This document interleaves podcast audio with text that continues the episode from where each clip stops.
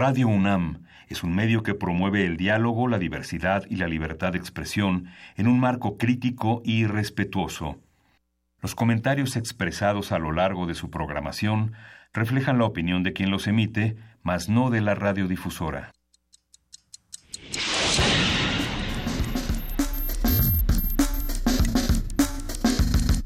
Primer movimiento.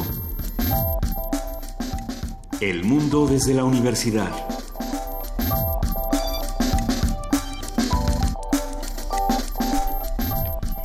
Buenos días, viernes 18 de mayo, son las 7 de 9 de la mañana y estamos en primer movimiento en la cabina de Radio UNAM. Juana Inés Esa, buenos días. Buenos días, buenos días Luisa Iglesias, ¿cómo estás? Muy buenos días, Juana Inés de esa, Miguel Ángel Quemain. Eh, saludamos a todos los que están haciendo comunidad con nosotros esta mañana a través del 96.1 de FM y del 860 de AM. Hablábamos justamente fuera del aire de con qué podíamos arrancar este programa, con qué podíamos eh, comenzar el día de hoy, Miguel Ángel. Pues el, el, debate, los debates que ha organizado la Coparmex con los candidatos a la presidencia ha sido muy interesante. las discrepancias que señala hoy la prensa pues son parte de este debate artificial entre el candidato de Morena y, y, el empresariado mexicano, que finalmente habrá que pensarse la, la relación con un con un régimen si es que si es que Andrés, en un escenario en el que posiblemente ganara el candidato de Morena, cómo sería ese, ese escenario. Por lo pronto, la, el tema de que la, el, Ejecutivo elija al fiscal, pues creo que tiene que pensarse. ¿no? Creo que es la, la, propuesta de los empresarios es que sea elegido por el conjunto de la sociedad y el conjunto pues son académicos, son políticos, son actores sociales. Es importante que sea elegido por todos. Aunque el diálogo fue muy interesante y la relación entre los empresarios y el Ejecutivo se tendrían que plantear replantear. Creo que da, da, gusto, eh, digamos, que ahora podamos conocer todas estas conversaciones y todas estas transmisiones se puedan ver completamente en vivo o, unos días después a través de, la, de las redes sociales, a través de YouTube, a través de distintos podcasts que sí nos permiten estar mucho más informados de lo que está ocurriendo en ese sentido en particular. Eh, justamente el día de ayer estaba echando un vistazo a esas y me tocó la desventura, no, no sé si les pasó igual de, de ver a, al Bronco en, en tercer grado, justamente para seguir estas conversaciones donde ya había hemos visto a Andrés Manuel López Obrador, a Ricardo Anaya, a José Antonio Mid, a Margarita Zavala y en este caso a eh, Jaime Rodríguez el Bronco. Yo no, no, no, sé por qué no le cambia uno más rápido a, estos programas, porque no tiene uno el botón para apagar la televisión e irse a dormir. Eh, pero bueno, eh, sí hay que estudiar por qué en nuestro país siguen existiendo este tipo de fenómenos, como el bronco, ¿no? Está interesante. Pues eh, sí, todo hay que tomarlo como un síntoma, todo hay que tomarlo como caso de investigación. Como un caso de investigación. Ayer al, al final de la conversación con Horacio Vives y, Alfredo Arturo Arreola, Arturo Arreola. Álvaro, Arreola. sí. sí, sí, Este teníamos justamente esta apuntábamos esto, ¿no? ¿Qué pasó con los independientes? ¿Qué nos quedan a deber? ¿Qué pasa con aquellos que intentaron que buscaron la candidatura independiente por medios que no están del todo claros, qué pasa con la FEPADE, o sea, va a haber que hacer una, una revisión que no necesariamente tendrá que pasar por las reformas eh, a la ley, porque ya eh, no, no pasa por ahí, pero sí una revisión de este proceso electoral, de lo que se echó a andar, cómo funcionó, cómo no funcionó y qué es lo que tenemos que cuidar para los próximos para los próximos procesos electorales. Justamente, bueno, pues platiquemos un poco de lo que vamos a tener en el programa el día de hoy, porque tenemos muchas conversaciones y además otra vez la reflexión de las dos Coreas que a mí me encanta. Bueno, ahora, llegaremos ahí. Bueno, es, es, posible un rally en la ciudad. En la ciudad se organiza un rally del que nos va a hablar Ivonne Dávalos, eh, de Hilo Negro. Vamos a conocer la convocatoria de esta propuesta interesante que es un proyecto para jóvenes entre 17 y 23 años. Eh, interesante y muy controversial, ¿no? Hablando del año 2049, que para muchos es el año que representa la distopía y no la utopía, y cómo este rally si, si entiendo bien lo que quieren hacer, a ver, ya nos lo, ya nos lo platicarán, quieren transformar ese año de lo distópico a lo, utópico, con, con, soluciones para, para nuestra ciudad en el futuro. A ver si sí es cierto, a ver si tiene que ver con eso o hacia dónde vamos con este año 2049. Tenemos también nuestro radioteatro sorpresa.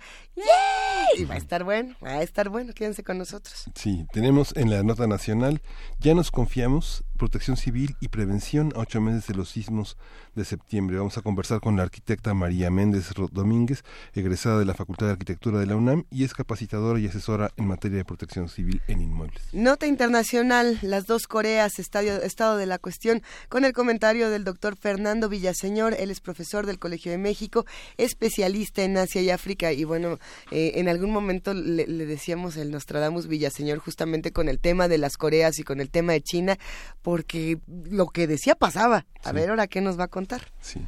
Te toca la poesía necesaria, Juan Inés. Sí. Ya, lista. Uh, Sí te toca la poesía necesaria. Ah, ¿a que- poco? es que no va a estar la semana que entra. ¿te Sí, acuerdas? cierto. Ah, entonces puedo poner dos canciones nuevas nomás porque estaba yo pensando así en una canción. Al rato. Bueno, no. No, no te, no te va a gustar. No, no, mejor la ponemos el lunes, no pasa. Eh, mesa del día, límites y razones de lo políticamente correcto. Una conversación con Jimena Apisdorf. Ella es consultora en arte y nos contará un poco más de lo que se trata todo esto. Invitamos a que se queden con nosotros de 7 a 10 de la mañana, como ya les decíamos, en Radio UNAM, en TV UNAM a partir de las 8. Y por favor hagan comunidad con nosotros, escríbanos. Estamos en arroba P Movimiento, diagonal primer movimiento UNAM y tenemos un teléfono que es el 55 36 43 39 para amanecer de buen humor y porque es viernes y para sacudir un poco todo el estrés que nos tienen las manos torcidas to- desde principio de semana. ¿Qué les parece si escuchamos al hijo de Bob Marley con su más reciente sencillo? Él es Siggy Marley y piensa que la rebelión todavía puede ascender, pero justamente una rebelión pacífica eh, que tenga otro significado. Así que vamos a escuchar Rebellion Rises de Siggy Marley. Nuevecito.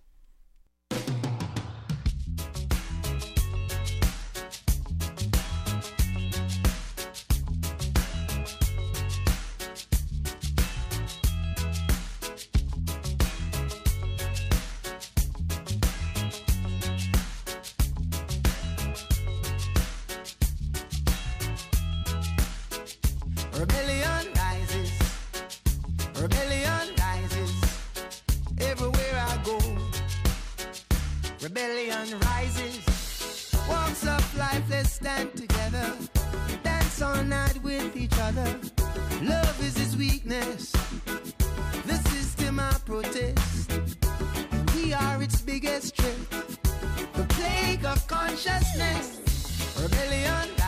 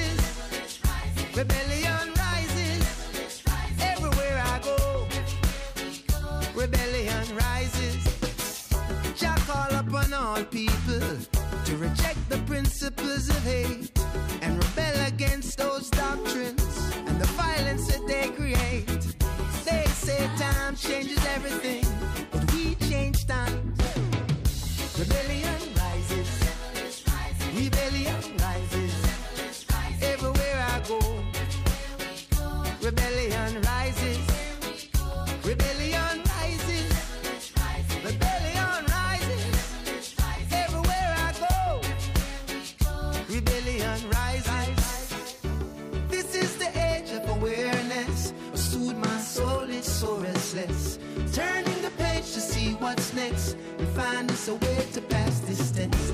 So why would I never treat you cruel? We just can't keep living by those rules. So come on, people, don't be fooled. Walks of life, let's jam together. Dance all night with each other. Love is its weakness. The system we protest, and we are its biggest threat. The wave of consciousness, rebellion rises.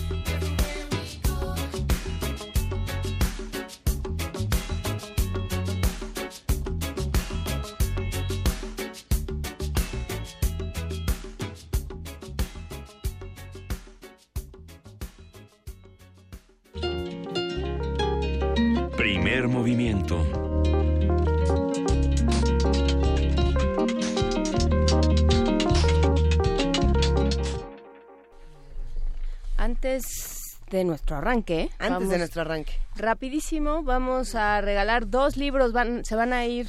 eh, ahorita les digo cómo se van a ir. Por teléfono. Ajá.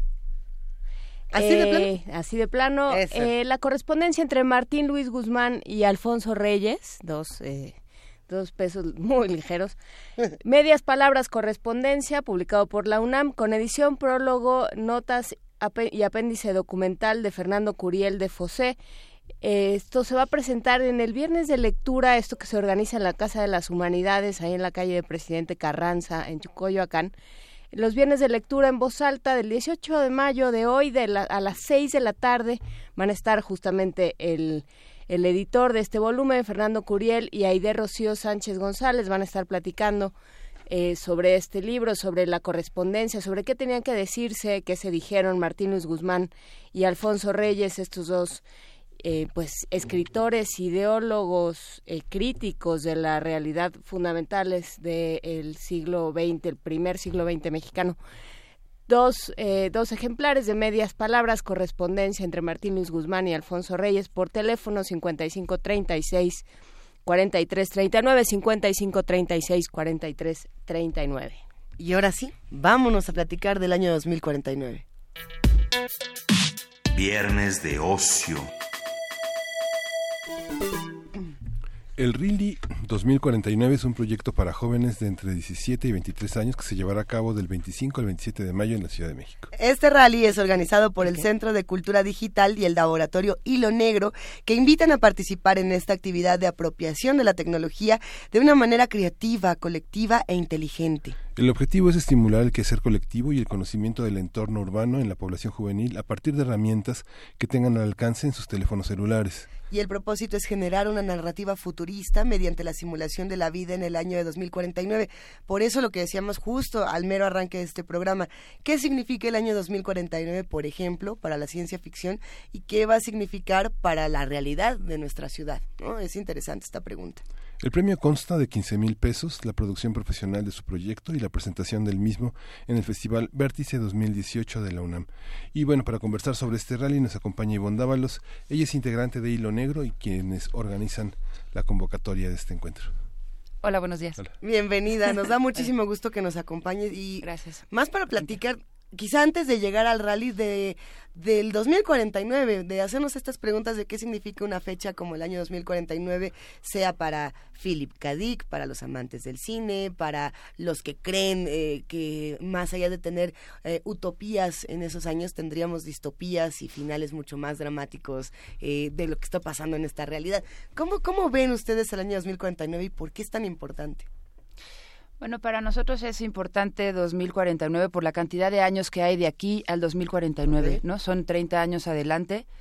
Y creo que mencionas algo ciencia ficción y creo que es de dónde venimos y de dónde viene un poquito toda esta idea. O sea, tenemos, soy de una generación que le gustó mucho, que fue muy importante para nosotros la ciencia ficción.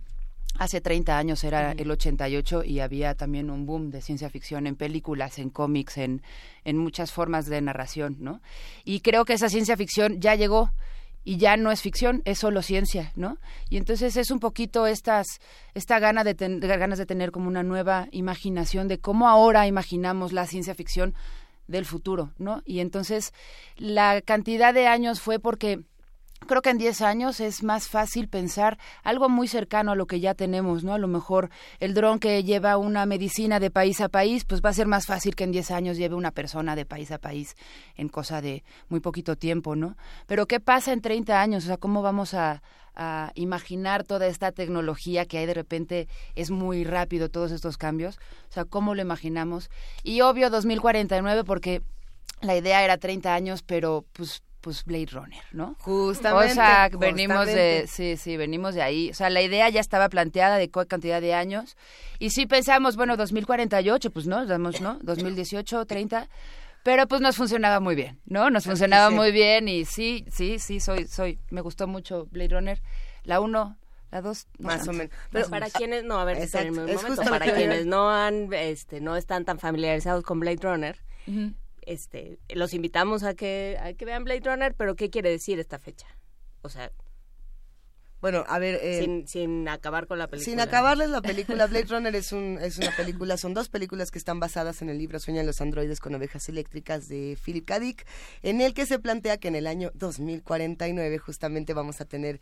Es que no quiero contar la historia, bueno, a ver, hay replicantes, No sabemos si son, eh, si, si viven realmente, si tienen estas emociones o no, si tienen recuerdos o no, si están implantadas las memorias o no, que es la teoría de Philip K. Dick de toda la literatura, pero más allá de eso, ¿Y qué es lo que nos estamos planteando ahora? tecnológicamente hay ¿Qué coche hace volador, humanos, no sé qué qué. hace humanos a los humanos? ¿no? Y justamente es Y lo es que el se planteamiento plantea. de la ciencia ficción de siempre. O sea, no solamente es un aspecto futurista, sino es qué nos hace humanos y qué, qué, cuál es la importancia del recuerdo. El recuerdo tiene mucho que ver con la ciencia ficción, ¿no? Y, y pensando en eso, cómo trasladar el 2049 de Blade Runner, de, de K. Dick, es más, ni siquiera de K. Dick, el que tenemos ya cinematográfico que pudimos ver el año pasado, Sí. a, a lo que pasa en nuestra ciudad, porque muchos cuando veíamos estas películas futuristas de niños llegamos a ser adultos y dijimos, ¿y mi patineta voladora qué? No hay. ¿Y mi este lente de contacto que hace que todo se vea frío, caliente? Todavía no lo tenemos. ¿Qué sí tenemos? ¿O qué avances tecnológicos importantes podemos discutir? Híjole, pues es que creo que hay un montón y es una como un listado súper, súper grande, pero pues tienes la web, es ahí tienes ahí tienes todo, ¿no? Y eso cambia un montón de cosas, eso cambia la educación, la comunicación, el comportamiento social, cultural, hay unos cambios a mí se me hacen impresionantes. Y justo es lo que nosotros queremos usar, ¿no? Que a lo mejor y queremos como promover este tipo de actividades con los chavos que creo que deberían de empezar a existir como mucho más, ¿no? Con- justo con el celular, realidad aumentada, que a lo mejor no se entiende mucho qué es, ¿no? Con GPS que te va como ubicando y salirte de tu casa y vamos a jugar a la calle, ¿no? Usemos la ciudad, para eso está, es nuestra y juntémonos afuera y a ver qué pasa, ¿no? Eh, ejemplos de realidad aumentada que tenemos al, al alcance, digamos, en los últimos años que han sido relativamente importantes, por ejemplo, Pokémon Go, ¿no? Eh, que tienes tu, tu teléfono y vas caminando por la ciudad y ahí está Pikachu y corres y le tomas la foto. Eh, si tengo entendido, este rally toma esa tecnología para Sí. ir caminando por esta ciudad.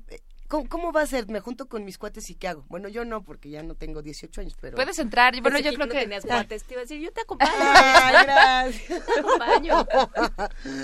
A ver, las edades, ¿cómo, cómo funciona este rally? ¿Qué vamos a hacer? Mira, la idea es de que lo tuvimos que poner como un rango de edades porque no era justo, se nos hizo, porque como es un concurso, al final es un concurso y va a haber un premio, Sí. Que alguien de 35, que somos varios los que, que bueno, yo no tengo 35, pero hay varios de 35 que querían entrar por ser un rally, ¿no? Por, por, por la mecánica Por la de juego, ¿no? Pero en el momento del concurso de la narrativa del 2049 no se nos hizo justo que hubiera una de 16 con uno de 36, ¿no? O sea, es como... Entonces los rangos son de 16 a 23, 24 años, que esto es preparatoria y universidad, más o menos es el rango.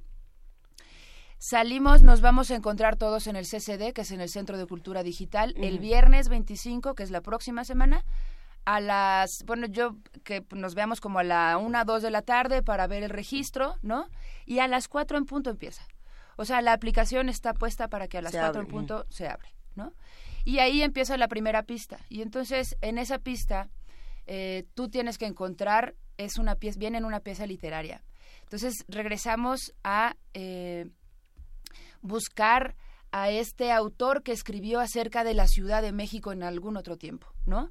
Y entonces dijo que en X lugar de la ciudad se encontraba X cosa. Entonces tienes que encontrar ese spot de la ciudad, ir a ese lugar y ahí es donde empieza la realidad aumentada, el GPS y ahí te van dando más pistas para las que siguen, ¿no?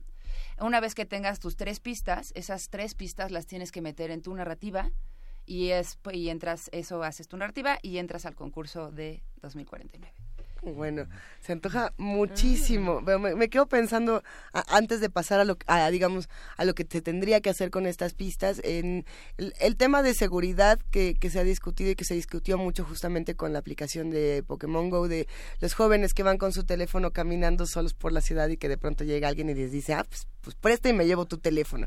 Eh, muchas personas empezaron a decir, pues ya no, no juguemos con la realidad aumentada, no salgamos a la calle, no tomemos el teléfono, no recuperemos nuestros espacios y quizá este rally está tratando de encontrar eh, lo contrario, de recuperar nuestra ciudad y el juego y, y el intercambio con los aparatos digitales. Eh, con la debida seguridad. Yo me imagino para que los chamacos tampoco tengan miedo de salir a la calle todos juntos con el teléfono en la mano. Sí, o sea, creo que hay un miedo eh, general y más con esas edades, son, son un target como muy muy fácil, pero a ver, e- esta realidad aumentada no es la misma que Pokémon Go en el sentido de que no tienes que ver tu celular y estar buscando qué aparece, ¿no? Ah, En la mitad de un eje vial ni nada de esas No, no, cosas. no, no, pues, no, no, no, no, no. Eh, son tres espacios seguros, los tres espacios donde van a estar buscando, pero más bien lo que hacen es de que yo les doy una pista y esa pista tienen que pensar, tienen que buscar en Vale. internet, tienen que para poder encontrar ese spot específico y ya que llegas a ese spot, ya sacas tu celular y dices, ok, aquí voy a buscar lo que necesito para leer mi realidad aumentada. Entonces no, no es el celular enfrente caminando y buscando. Atravesándome con el Ajá, Metrobús. de repente reforma y oh, ¿no? es encontrarlo, buscar en línea, ¿no? Eso es lo que a nosotros nos gusta mucho de la realidad aumentada, es que podemos hacer una combinación entre el mundo real y el virtual, ¿no? Y esa es toda la idea, o sea, porque yo pasamos de tener una pista escrita a irnos o a un libro impreso o a irte en línea, ¿no? O sea, vamos a buscar en línea tututún, eh, GPS en línea, buscar el Google Maps, ¿no? Vámonos directo al lugar, ¿no? Órale, no, pues se, se antoja muchísimo todo lo que se puede hacer con estas ¿Qué tecnologías. ciudad, ¿Qué ciudad quisieron encontrarse? ¿Qué ciudad le ofrecen a los concursantes del rally? ¿Qué ciudades? ¿Qué ciudades? ¿Qué puntos? ¿Qué, O sea, es la qué ciudad sentido? colonial, ¿Qué es la ciudad, o sea, ¿desde dónde? ¿En qué ciudad te paras? ¿no? Porque esta ciudad son muchas ciudades. Sí. Entonces hay una ciudad para quienes, pensando en el centro histórico, por ejemplo, hay, hay una ciudad para quienes quieren eh, ir a comprar algo, un insumo, hay quienes, hay la parte de la histórica, hay la parte religiosa, o sea, ¿cómo, cómo plantean la ciudad? ¿no? Para, para muchos jóvenes que... Eh, que de- a los que de pronto les cuesta trabajo trasladarse. Esta ciudad cada vez es más complicada para Sí. los traslados y entonces no es tan sencillo que te vayas a pasar una tarde a la Alameda. ¿no? Sí. Entonces, ¿hay algo que pretendan rescatar? ¿Hay algo que, que hayan buscado? O sea, ¿cómo fue su ideal pensar, los vamos a situar aquí? Mira, creo que lo que quisimos rescatar no sé si es el espacio específico, sino el trayecto de... O sea, es, es sacarlos, es, es transportarlos en metro, metrobús, eh, lo que tenga que ser, ¿no? Ecobici, eh, lo que sea. Eh, es pensar en el trayecto en el que están haciendo, que se den cuenta de alguna manera qué es lo que están haciendo cuando se están transportando a, ¿no? Eh, la ciudad, eh, creo que es importante decir que los puntos a donde están van a llegar no es a todas las partes de la ciudad, es la delegación Cuauhtémoc. O sea, teníamos que tener como un rango porque no podemos mandarlos de Ecatepec a satélite Sí, no. a Azcapotzalco, o sea, no era posible, ¿no? Y entonces ahí estuvo interesante entender todos estos libros, cómo, cómo tienen cierta ubicación, ¿no? También no era fácil encontrar un libro que estuviera narrando Ecatepec, ¿no? La mayoría es zona centro, es como, ¿no? Entonces, por eso nos ubicamos en Delegación Cuauhtémoc y creo que en Delegación Cuauhtémoc hay, hablando de historia, hay todo. Hay de todo. ¿Podemos tener una pista de cómo son las pistas? No queremos saber Ah. la respuesta, sino, No. o sea, como qué tipo de pistas se le plantean a los jóvenes que van a estar en este, en este rally. ¿Como qué tipo de pista? Bueno, la pista que la aplicación les va a dar es una pista que los va a llevar a un libro, Ok. nada más. O sea, no sabría qué más decirte, no sabría cómo- Ay, nosotros porque ya queremos desentrañar este asunto, pero Sí, Es- es, que es que a muchos nos dicen rally, o sea, yo yo ya, ya estoy empezando a jugar, sí. No, bueno, o sea, me imaginé aquellos en los que ibas de un lado al otro y entonces este Sí. tenías que ah, buscar un teléfono público que sirviera y encontrar a alguien que estuviera en su casa para que te ayudara con las pistas, porque si no era imposible. O seguir al equipo que veías que más o menos ya iba corriendo todos, para algún entonces, lugar. todos se perdían juntos. Todos acaban perdidos en el IFAL granero. El IFAL, hacía sus rallies, ¿te acuerdas? El IFAL sea, a mí me tocaron, Bueno, no, tú yo, yo no fui a unos inconfesables, pero, pero sí, o en la escuela o así. Aquí está bueno saber o decirles a todos que esto es en equipo. Sí. Y entonces la cosa cambia un poco, hablando de seguridad, hablando de cómo se va a buscar. Entonces, yo lo que me imagino es, uno tiene la aplicación, uno tiene la pista y el otro va a buscar. en el celular, ¿no? Está y el buenísimo. otro va a buscar en otro lado y si no encuentran el libro van y lo consiguen, lo compran o lo que sea, ¿no? Este, entonces la idea es que sea entre varios, o sea, es como este pues sí, ¿Pod- ¿Podemos repetir en qué colonia va a ser? Eh, Cuauhtémoc. Delegación- para, delegación Delegación Cuauhtémoc. Nada más para irnos dar una idea de qué libro. Es que yo tengo la impresión de ya saber más o menos como Uh. qué libro se puede, pero quién sabe. Hay un montón. Son Eso muchos. fue, a ver, para nosotras, para mí fue una gran sorpresa, eh, fue investigar en todos los libros, no todos, pero varios libros que Ajá. hay, hay Delegación Cuauhtémoc, que es donde más, ¿no? Y hay Creo una cierta sí. época donde escriben, o sea, hay ciertos años donde se veía hacia México y se escribía acerca de México. Escritores, un son escritores mexicanos que escriben sobre México, son escritores de todos los países. Ya, vamos a dejarlo ahí, vamos a hacer la de emoción para los que nos escuchan. Después, ¿qué pasa? Nos reunimos con ese mismo equipo y decimos, vamos a hacer un video con lo que el material que recuperamos, vamos a crear una pieza nueva. ¿Qué se tiene que hacer después? Los chavos van a tener hasta el domingo 27 a las 4 de la tarde para mandarlo todo en línea, Ajá. ¿no? Hasta ese momento se tiene, lo que llegue después seguramente no va a entrar al concurso. Eh, los tres ganadores se va a producir, a postproducir su proyecto de manera profesional. Esto es gracias a Fábrica Digital El Rule que está su tienen su, su, su lugar su fábrica la tienen en el centro y ellos nos van a ayudar con todo el equipo y con, con, con gente que es muy profesional y que sabe de edición audio postproducción no y entonces eh, con ellos vamos a postproducir y en noviembre eh, con el festival Vértice de la UNAM vamos a presentar a los tres ganadores El Festival Vértice de la UNAM se caracteriza justo por tener las propuestas, digamos, más novedosas eh, visualmente, ¿no? Como con nuevas tecnologías, videos, de- de, pues, propuestas de lo más alternativas. Eh, pero ellos entrarían a la competencia de Vértice o nada más serían presentados, porque Vértice tiene su propio, su propia competencia de video, si no me equivoco. O más bien ellos entran como parte de la muestra de lo que están entramos haciendo los como más parte jóvenes. de la muestra o sea entramos como como a presentar el rally y a presentar los tres proyectos ganadores Oye, bueno, y está muy ya bueno. La, la tercera edad se está manifestando. Bueno, yo creo que ya somos, dadas los, eh, dados los índices de ya. sobrevivencia, ya somos como la edad, Sí. como dos y cuarto. Eh, preguntan cómo se puede, ¿por qué no hacen algo para nosotros? Debería Ya. poderse, Oigan. debería de poderse que fuéramos asesores por Twitter o por algo así. A ver no no yo Es creo que la verdad es que ya lo ya lo, Con la lo cantidad de información también. inútil que tenemos guardada en Sí. nuestro cerebrito. nos llegaron como dos o tres mails eh, quejándose con con literal un ash escrito en el mail de ¿por qué yo no ash no Eh, y creo que los invito, yo creo que vayan, nada más que no van a, o sea, hagamos el rally, pero no se podría concursar. O sea, la parte del concurso de la narrativa del 2049 creo que esa sí tendría que ser de 16 a 25 años. Pero si quieren ir al rally, vamos al rally y juguemos. Yo, vamos a jugar. Yo, vamos, encantadas. Está bueno, está bueno. Armando Cruz ya está haciendo preguntas de comprador. Pregunta qué tipo de teléfono se necesita. O sea, hay un mínimo. Eh, la aplicación, esto, eh, perfecto, vamos a aprovechar el día de hoy. La aplicación ya está en línea. La pueden encontrar en Google Play o en Apple Store. Ya está para las dos versiones, Android o iPhone, el que quieran. ¿Cómo se No llama? está en Windows, es la única que no está. 2049 Rally en tu ciudad. A ver, vamos a buscarla en este momento nada más para ver si si sí nos salió. Aquí le estamos haciendo con Sí se necesitan datos, digamos, para el, eh, para el celular. O sea, Sí. se necesita tener datos.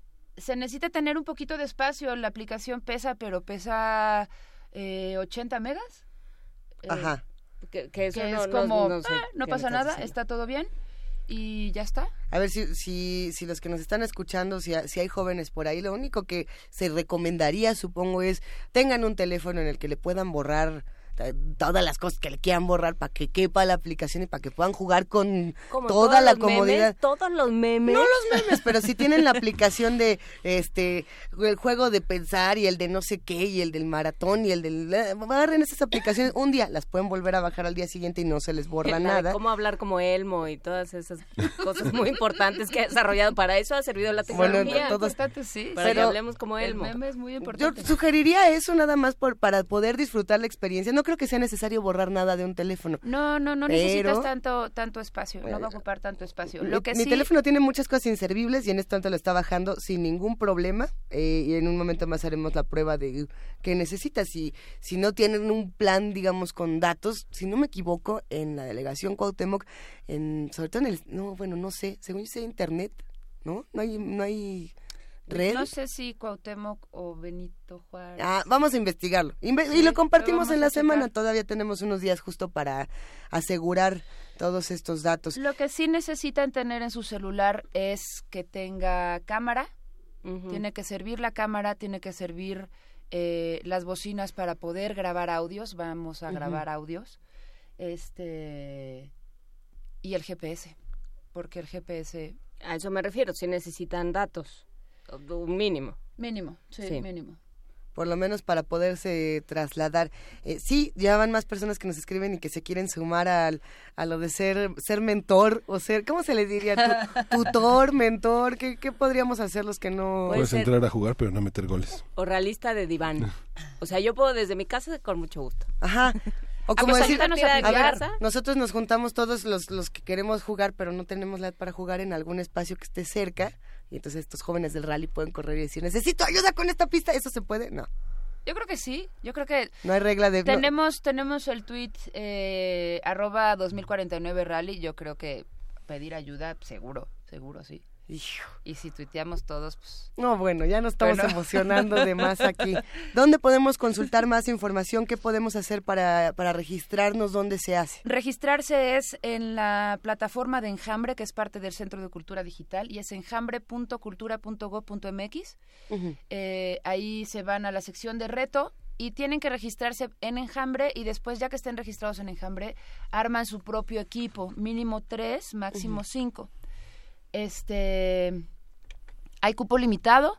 Eh, y ya está. Eh, tenemos un mail, 2049rally.gmail.com y Twitter, eh, arroba 2049rally. Para registrarnos en la aplicación, ya ahorita des- descargamos justamente la aplicación 2049 Rally en tu ciudad, eh, me parece que se tiene uno que registrar en una página previamente antes de bajar la, la aplicación para que no se quede uno como que no sabe cómo entrar. Exacto, sí. Una vez que te registras, eh, tú registraste un mail, nosotros a ese mail te vamos a mandar un token que es tu contraseña. Ese Ah, para mail y no haciendo contraseña... chanchullo como yo, ya la voy a quitar. Ya lo hackeaste, Luisa. No, ya no juego. A ver. Ok. Ese token y mail, todos los del equipo podrán entrar a su aplicación, pero va a funcionar solamente en un dispositivo con un token, con una contraseña. Pero lo que estamos logrando es que si un celular a la mitad del recorrido se le acabó la pila, en el celular del amigo pueden entrar con el mail y el token que tenía el compañero y recuperan todo lo que habían hecho. Eso es otra cosa que tienen que llevar. O sea, tienen que llevar agua, tienen que llevar una pila, Sí, tienen que sí. llevar este Creo que no va a haber mucho sol, creo que Ajá. está medio nublado, entonces llévense a lo mejor y una chamarrita. o- Impermeable. Hay horarios para el rally. Ajá. Sí, hay- tenemos horarios para el rally. Hay justamente. horarios para el rally, es el viernes de 4 a 8 de la tarde, el sábado de 10 de la mañana a 8 de la noche y el domingo de 10 de la mañana a 4 de la tarde. Buenísimo. Eh, nos preguntaban también en redes sociales si es la primera vez que se hace un ejercicio como este en la ciudad y si se ha hecho en otras ciudades, se puede consultar algún video o algo para ver cómo les ha ido. Es la primera. Yo que sepa, así en la ciudad es la primera. Hay uno que a mí me ha gustado muchísimo, es, es de Jane McConigal, que es de Nueva York. Hicieron un, un rally, eh, ellos le dicen diferente en Estados Unidos, pero hicieron un rally para eh, la biblioteca de Nueva York, de U- New Ah, York Library, para los 100 años y estuvo, está increíble. O sea, juntaron a 500 personas adentro, se encerraron de 10 de la noche a 6 de la mañana y era buscar pistas adentro de la biblioteca y entre todos armar ¿Cómo? una ¿Agarraban libros? se ¿Los acaban de desmayar todos los bibliotecarios que nos escuchan así. Eso que se oyó no fue la invitada pegándole a la mesa, fue los bibliotecarios de la universidad en masa que se cayeron desmayados. Ay, ay, ay, está muy bueno. Realmente ha sido una conversación que, como verás, nos tiene a todos muy entusiasmados. Estoy segura que hay muchos jóvenes que nos escuchan que por supuesto que van a querer entrarle. Eh, repetimos nada más la página para que todos estén en contacto. En contacto es 2049rally.gmail.com. Para registro es enjambre.cultura.gov.mx y eh, en redes sociales arroba 2049rally. Pues una verdadera maravilla. Una sin maravilla. duda. Eh, regresen, Vale. Ivonne, cuando acabe, a ver cómo les fue, ¿no? A Exacto, a platicar a ver cómo fue. Aquí, aquí los esperamos. Y bueno, pues quien se quiera sumar, eh, puedes repetir el, el hashtag. ¿Cómo, cómo se une, eh, El cómo arroba se une uno en Twitter? En Twitter, arroba 2049rally. Perfecto. Ya está. Para los que ya estamos, ya, ya llegamos a cierta Para los edad y ya adultos no mayores que queremos jugar. Los adultos m- mayores, Medianos. pero- mayores man un tropo, Anda. pero que ya no vamos a jugar. Vamos a Música. canción. Mellow Dream de Rayo Fukui para Sebas Gut. Complacencias. Hoy es viernes de complacencias. Arroba P Movimiento. Venga de ahí.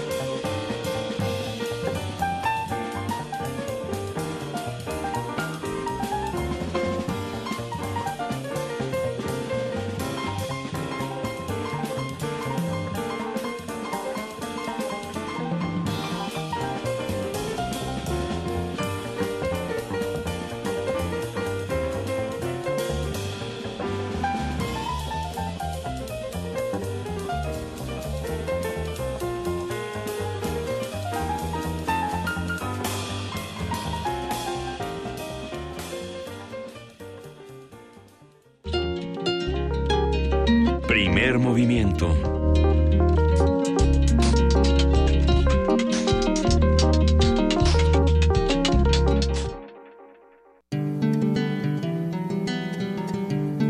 Para teatros, los radioteatros de primer movimiento.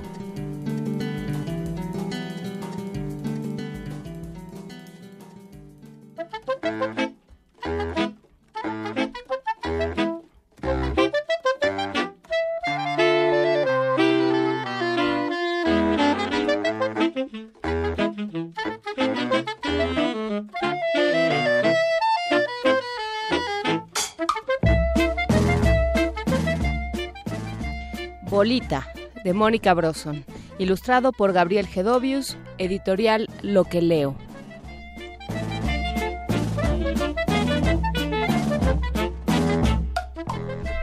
Aquella mañana, después de haber esperado poco más de 15 meses, todo fue sorpresa en el zoológico. Sí, es cierto que mamá jirafa había engordado mucho más de lo normal, pero lo que todos pensaban era que iba a tener dos jirafitas gemelas. No una jirafa redondita. La jirafita bebé salió de la panza de mamá jirafa y los que estaban cerca rápidamente le encontraron diversos parecidos. Oigan todos, mamá jirafa tuvo un balón de fútbol. No, es de básquet. ¿No ven que es amarilla? ¿Qué pelota de básquet ni qué nada? Aclaró Jaime León, el cuidador de las jirafas. Es una jirafa con sobrepeso. Mamá jirafa estaba encantada con su jirafa gordita. Don Jaime también. Pero el más encantado de todo el zoológico era Poncho, el hijo del cuidador. Poncho se encargaba de algunas labores del encierro, como platicar con las jirafas y opinar sobre cosas importantes, como por ejemplo qué nombres habrían de llevar los nuevos miembros de la familia. Y como Poncho no era muy ocurrente que digamos, la criaturita aquella acabó llamándose Bolita. Al principio, a Bolita le resultaba muy divertido ver que toda la gente que pasaba frente al encierro de las jirafas se reía mucho, porque no por nada aquel fulano había gritado que se parecía a una pelota de básquetbol. Bolita era redonda por donde se le viera, de las patas hasta el cuello, y eso era algo que no se había visto hasta entonces en ningún zoológico del mundo.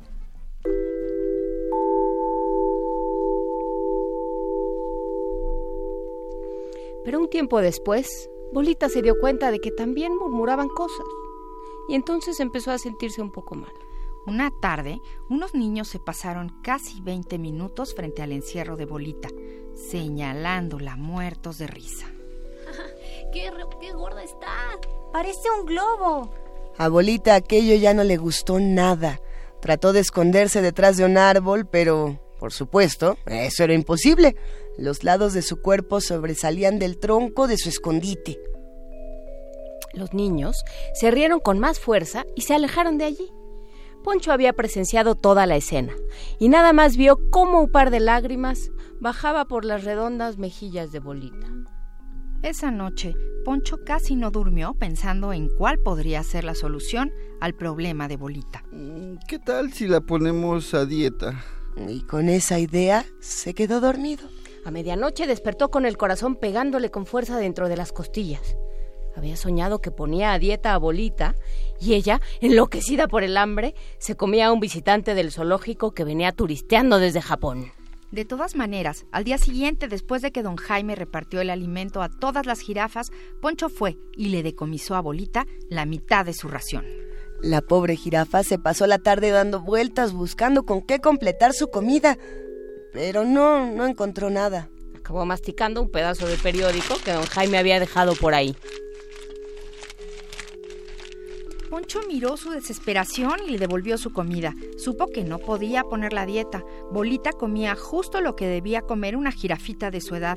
Darle menos podría debilitarla y ponerla de malas. Y bueno, lo del turista, eh, eso no parecía muy probable, pero uno nunca sabe. ¿eh? Esa tarde, Poncho se sentó bajo un árbol y se concentró todo lo que pudo para pensar en un plan B. Un par de horas después, lo tenía listo. Al día siguiente llegó al zoológico con una enorme bolsa que contenía los elementos para llevar a cabo su plan. ¿Qué vas a hacer, Poncho? Preguntó do- don Jaime al verlo llevando a la cueva del encierro cargando tanta cosa. Voy a echarle una mano a Bolita, pero es privado, ¿eh? Pasó una hora y luego pasaron dos, dos y media. Y entonces Poncho salió de la cueva seguido por una bolita un poco distinta. Estaba cubierta de papel gris. Tenía unas grandes orejas de cartón pegadas con cinta y de la nariz le colgaba un calcetín percudido. Poncho se llevó a Bolita al encierro que según él le, le correspondía ahora. Cuando los elefantes la vieron, se miraron los unos a los otros sin comprender de dónde había salido ese bicho tan raro. Ella es Pelota. Es su nueva compañera elefanta. Durante el resto del día, Poncho se quedó a vigilar cómo le estaba yendo a Bolita con su disfraz, pero desde el principio sospechó que su plan no tendría los resultados esperados. Bolita no se sentía bien. Extrañaba a su familia y los elefantes se alejaban de ella cuando intentaba acercárseles. Los asistentes al zoológico se le quedaban viendo como si hubiera venido de otro planeta. Ese elefante parece de peluche. No, más bien es un elefante como deforme. Qué cosa tan rara ese animal. Bolita notaba las miradas y los murmullos de quienes la veían. Jamás había estado tan incómoda en un lugar desconocido y ajeno. Además, a la hora de la comida no pudo probar bocado.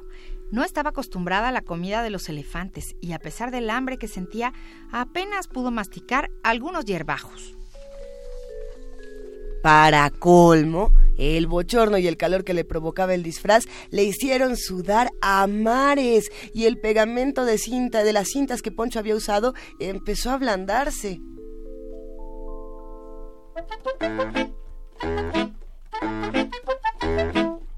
Para ese momento, docenas de personas se habían juntado frente al encierro de los elefantes. Todos miraban a Bolita, algunos con extrañeza, otros con temor. Llegó un momento en que Bolita no aguantó más y empezó a correr alrededor del encierro, buscando un lugar para escapar de todas esas miradas, pero su disfraz estaba a punto de deshacerse. ¡Ah, papá! Ese elefante se le está cayendo la tropa. ¡Mira, papá! ¡Ah! Los elefantes se asustaron mucho con los gritos del niño, los visitantes también, Bolita más que todos ellos, y pronto el zoológico completo se convirtió en un verdadero caos. Don Jaime, que andaba por allí vigilando la- de cerca la aventura de su hijo, salió al rescate. Calmó al niño, calmó a los elefantes y después poco a poco liberó a Bolita de su disfraz de elefante. Los elefantes entonces se miraron de nuevo, mm, como diciéndose unos a otros que ya sabían que se trataba de la jirafa bolita y que ninguno de ellos había sido engañado. Tan ocupado estaba don Jaime arreglando todo el desastre que tardó un poco en advertir que Poncho estaba en un rincón del encierro, sentado con la cara entre las manos, mirando todo aquello con mucha tristeza. Su plan había fracasado. Don Jaime lo tomó de la mano, con la otra tomó la cuerda que sujetaba a Bolita y caminaron juntos hacia la jaula de las jirafas. Bolita es una jirafa, Poncho, no un elefante. Es muy gorda para ser una jirafa. Bueno, es distinta, es una jirafa gorda, pero jirafa al fin. Ella pertenece a los suyos, que ya la extrañan. Anda, vamos a llevarla de vuelta allá. Así lo hicieron. Bolita disfrutó como nunca el viento del camino. Al llegar, levantó el cuello con orgullo. Era una jirafa de nuevo y eso la ponía muy contenta. Y mucho más contenta se puso cuando llegó otra vez a su encierro. Las demás jirafas la recibieron formando un círculo y haciendo exclamaciones de alegría. Poncho le trajo la porción de comida que le tocaba y esa noche, cenando junto a los suyos, Bolita se sintió más en familia que nunca, más jirafa que nunca. A partir de entonces vivió muy feliz de regreso en su encierro, ignorando las murmuraciones que ocurrían de pronto entre los visitantes. Aunque estas no duraron mucho. Y esto porque algún tiempo después a Bolita le pasó como le pasa a algunos adolescentes. Se estiró.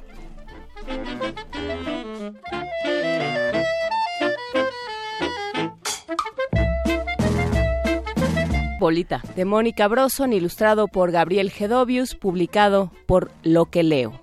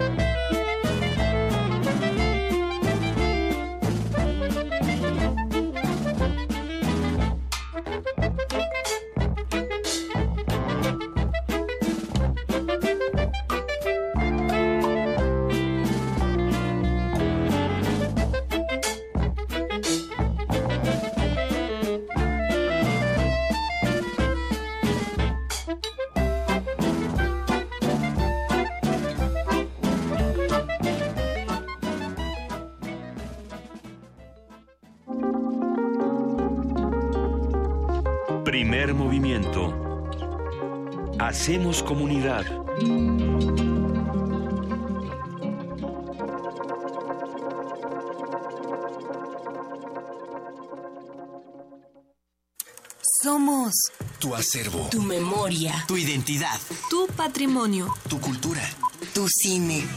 Somos la Filmoteca UNAM. Para cinéfilos y público en general, preservamos y difundimos los materiales fílmicos de la memoria histórica del país. Tenemos laboratorios, banco de imagen, centro de documentación, sala de exposiciones, tienda, librería y salas de cine. Visítanos en el Centro Cultural Universitario, el Cinematógrafo del Chopo y Casa del Lago. O accede desde tu computadora a nuestro cine en línea y museo virtual.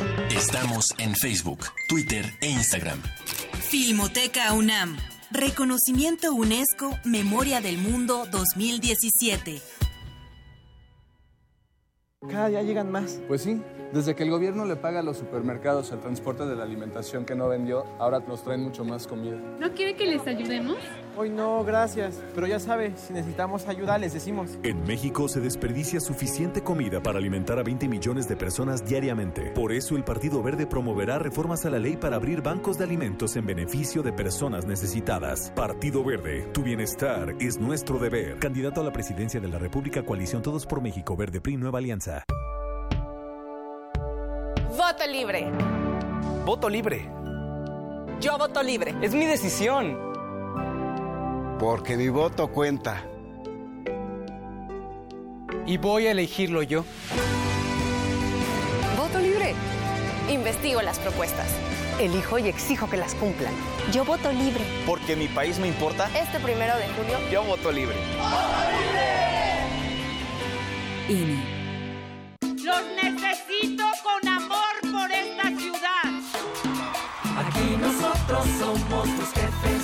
La jefa es la ciudad. Con varales vamos al frente. Nos une el amor por la ciudad. Ale, ale, varales. Ale, ale, varales. Ale, ale, varales. Ale, ale, varales.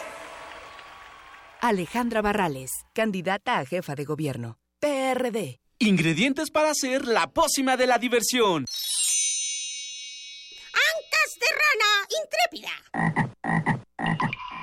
Ratones de laboratorio. Plumas de pollo creativo. Mm, medio litro de carcajadas. Y listo. Revolvemos todo y decimos... ¡Hocus Pocus! Hocus Pocus, la revista de los peques y no tan peques. Todos los sábados de las 10 a las 11 de la mañana por el 96.1 de FM. Diviértete aquí en Radio UNAM.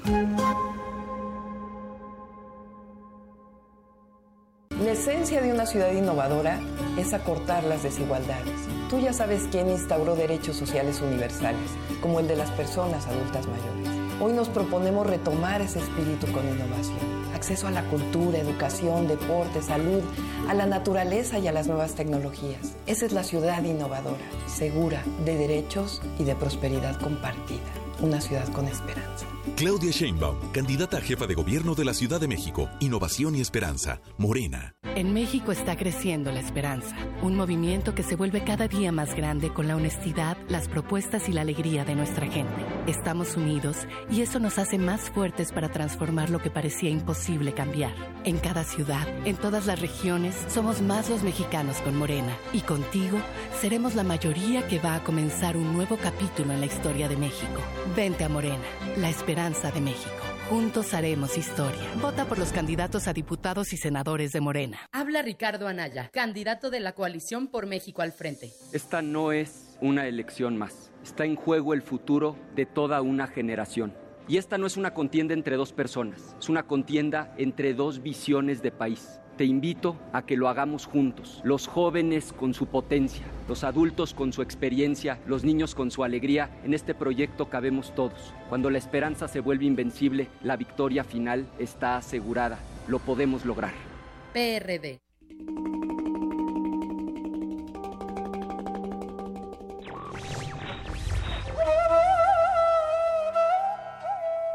Donde mora la libertad, allí está mi patria.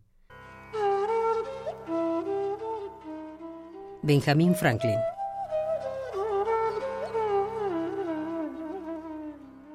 Radio UNAM.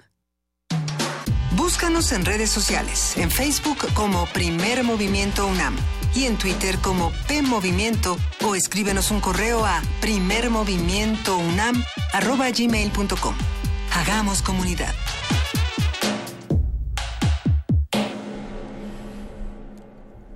Buenos días, ya son las 8.05 de la mañana de este viernes 18 de mayo y estamos ya en TV UNAM continuando con la transmisión de la primera hora de primer movimiento en Radio UNAM. Buenos días, Luisa Iglesias. Sí, volvemos a saludar a todos los que hacen comunidad con nosotros, querido Miguel Ángel Quemain. Jefa de información, Juana Inés de esa. ¿Cómo ves esta primera hora con la jirafa bolita que ha causado revuelo en redes sociales? Trending topic ya la jirafa ya, bolita. Hashtag bolita. No, Ah. bueno, hay que decir que empezamos esta hora hablando sobre el rally en tu ciudad, más bien empezamos este programa la hora pasada en radio, hablando sobre el rally en tu ciudad. Eh, ¿De qué estamos hablando cuando conjugamos a cómo se juntan Cervantes de Salazar, el GPS y, y las ganas de pasear por esta ciudad? Bueno, pues averíguenlo en este en esta propuesta que hacen Hilo Negro y la Secretaría de Cultura de la Ciudad de México de El Rally en tu ciudad. También tuvimos, por supuesto, el radioteatro sorpresa, Sí. que fue cortesía de Mónica Broson que nos prestó un ejemplar. Recuerden que si que si quieren que sus libros, que aquellos libros que les gustan, que los libros de sus editoriales participen en este espacio, nos tienen que mandar un PDF o un libro para que podamos tener de dónde asirnos, si no es más complicado. Si no se vuelve más complicado. Saludamos a los que están del otro lado haciendo comunidad. Alfonso de Alba Arcos, que le gustó el radioteatro. Víctor Betancourt, que nos manda por aquí algunas imágenes. Ahora le echamos un ojo. A Pablo Extinto, que dice que cuando está el radioteatro vuelve a sentirse, vuelve a sentirse como niño, vuelve a ser niño, nos dice. Armando Cruz, que dice que ya no interrumpa tanto. Órale, va, estoy totalmente de acuerdo, querido Armando Cruz. Armando Carreto, que si podemos organizar el rally para los del INCEN, todo esto con lo de la primera hora. Eh, Alfonso de Alba Arcos, Flechador del Sol. Gracias a todos los que están del otro lado escribiéndonos, haciendo comunidad. Tenemos todavía mucho más que contar. Recuerde que es viernes de complacencias, váyanos mandando eh, las canciones que quieren oír y las seguiremos desahogando durante este viernes y los que siguen. Y los que siguen. Ah, tenemos complacencias. Oye, sí, porque Javier Ramírez Amaro ya nos escribió desde ahora para decir que el lunes es su cumpleaños y que no vas a estar y que dice que, que- que quiere su rola. Que se la ponemos desde hoy o más bien es para el lunes. ¿Sí vieron ese tuit o, o estoy yo loca y no existió? No, sí, sí existió, sí existió. Sí existió. Ahorita lo discutimos. Ahora lo discutimos. Muchas canciones que ya tenemos Sí. aquí en... Pide que Juan Inés le cante las mañanitas a ritmo de samba. No, seguro eso no quiere, o sea, ¿cuál? no. seguro nadie puede querer eso. Vámonos a la nota nacional. Primer movimiento.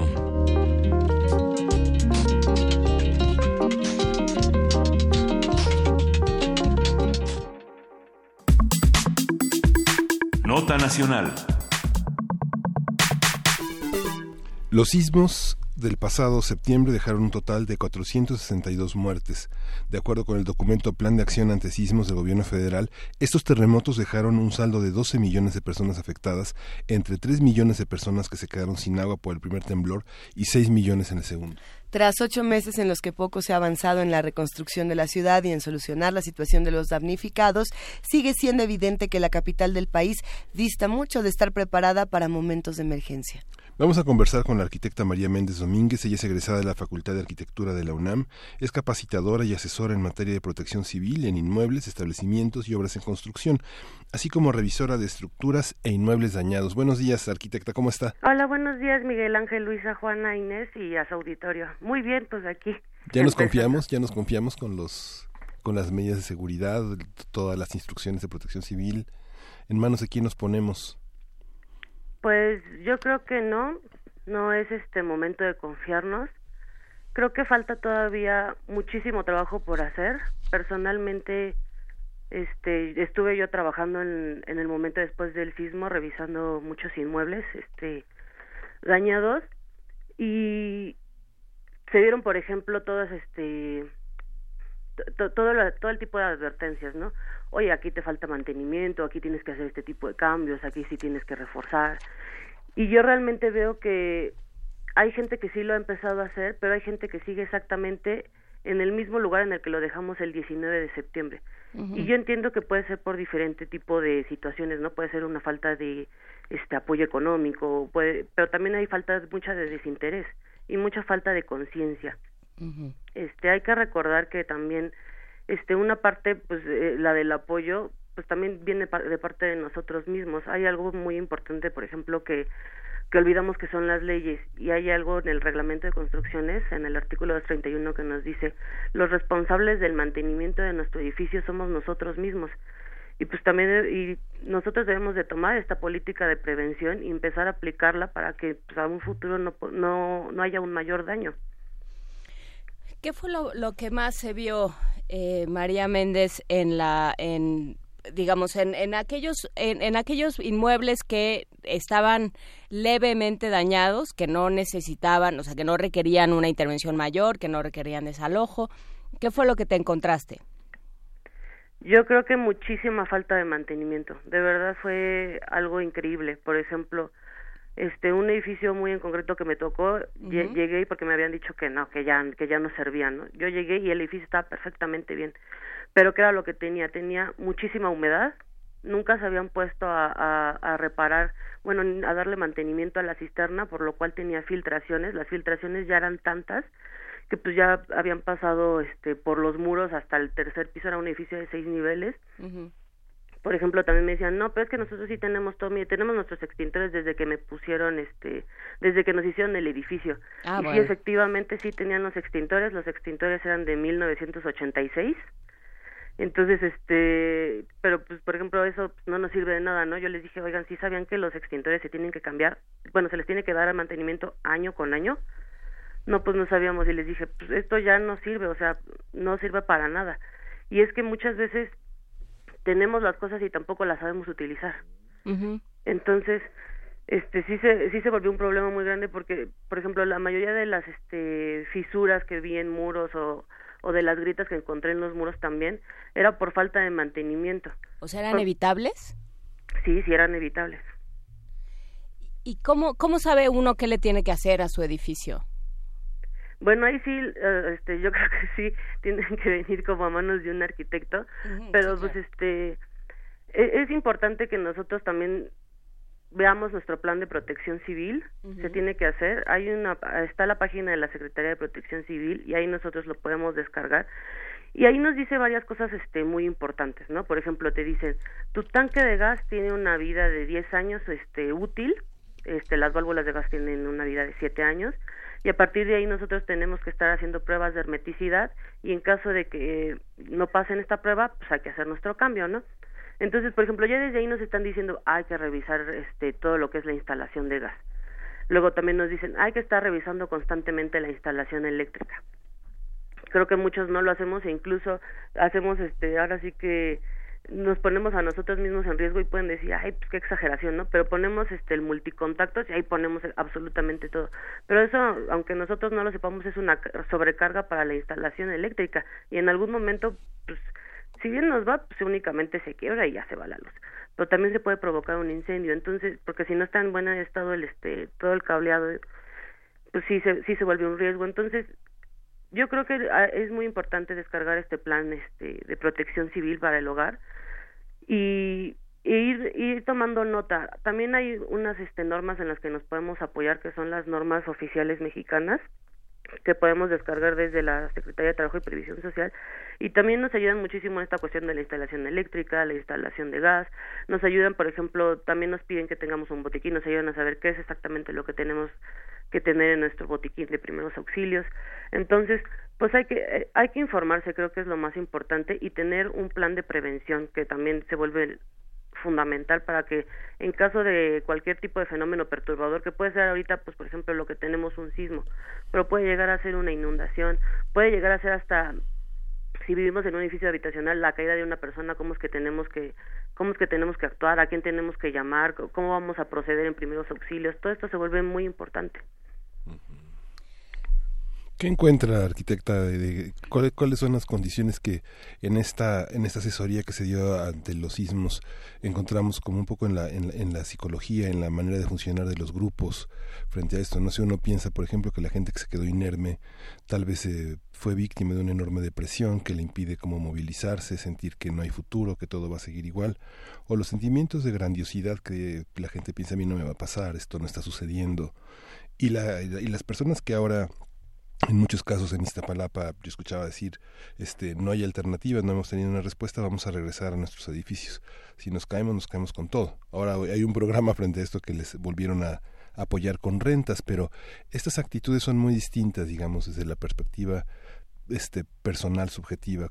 Cómo cómo lo ha experimentado desde el punto de vista más más técnico más académico bueno, yo el, lo que sí he visto este, en la población es que también lo, he visto muy polarizado. O sea, he encontrado personas que, que se han interesado muchísimo. Este, últimamente he tenido mucha gente que viene de parte de inmuebles habitacionales y me dice como, oye, quiero que nos vengas y nos capacites quiero que este vengas y revises este mi edificio que, que esté absolutamente todo bien que nos digas qué es lo que tenemos que hacer en cuestión de mantenimiento. Quiero cambiar este mi instalación eléctrica quiero cambiar mi instalación de gas. Tengo una persona mayor cómo la saco ¿Qué, cuáles son los protocolos a seguir no y tengo también tengo gente que aparte de, del inmueble ya ya hace conciencia en todo gracias a Dios ya hacen conciencia en todo porque hay acciones básicas en las que nosotros deberíamos tener esta conciencia de la protección civil y no la tenemos. Por ejemplo quién de ustedes realmente cuando va al cine elige el asiento porque dice ah este está cerca de la salida de emergencia nadie. O sea, realmente todo el mundo dice, ay, aquí se ve bien padre la película, pero no tenemos en cuenta que estamos en un lugar con mínimo 50 personas, que esas 50 personas no sabemos cómo van a reaccionar y que en cualquier momento nos puede tocar algún fenómeno perturbador y que nosotros tenemos que estar alerta y tenemos que estar listos para poder actuar. Y pues también sí he tenido esta parte de que, que dices tú Miguel Ángel de este vamos a regresar y todo eso, incluso gente que lamentablemente se queda en la desinformación y no hace nada más. Por ejemplo, el otro día me, me mandaron, ay, creo que fue este por febrero un mensaje según de, de hecho del sismológico de la UNAM que decía tengas ten cuidado porque el miércoles va a venir otro sismo igual que el del 19 de septiembre.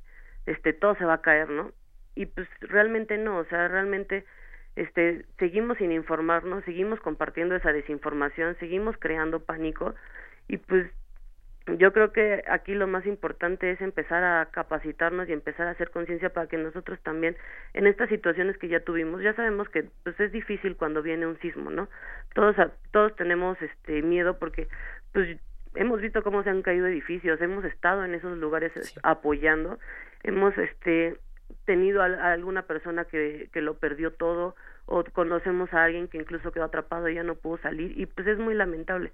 Pero eso no debe hacer que nosotros estemos este negados o que nosotros actuemos este desesperadamente. Siempre debemos de tratar de actuar pensando para poder salir adelante. Eh, creo que es, es, interesante. Habíamos ya planeado esta entrevista y esta conversación, María, pero el miércoles justamente no, no, este, sin que nadie lo pudiera prever, porque los sismos ocurren todo el tiempo y nadie los puede prever.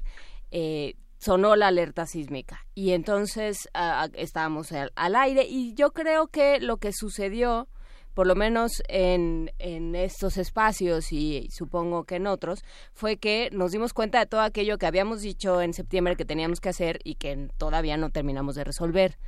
Entonces, eh, cómo, cómo, ir, cómo ir generando, ¿no? Siempre hay en, en las comunidades, siempre hay una persona o dos que están más preocupadas, que tienen esta, esta manera, ¿no? Eh, a lo mejor en, en los edificios o en los conjuntos de vecinos hay uno que está siempre eh, em, pugnando porque se revisen los, los, este, los tanques de gas, porque se hagan este tipo de ejercicios, porque se haga un, una planeación más efectiva y todos los demás le dicen, sí, bueno, pero lo primero que urge es, este, pintar la fachada, entonces luego vemos lo de tu problema con el tanque de gas, ¿no?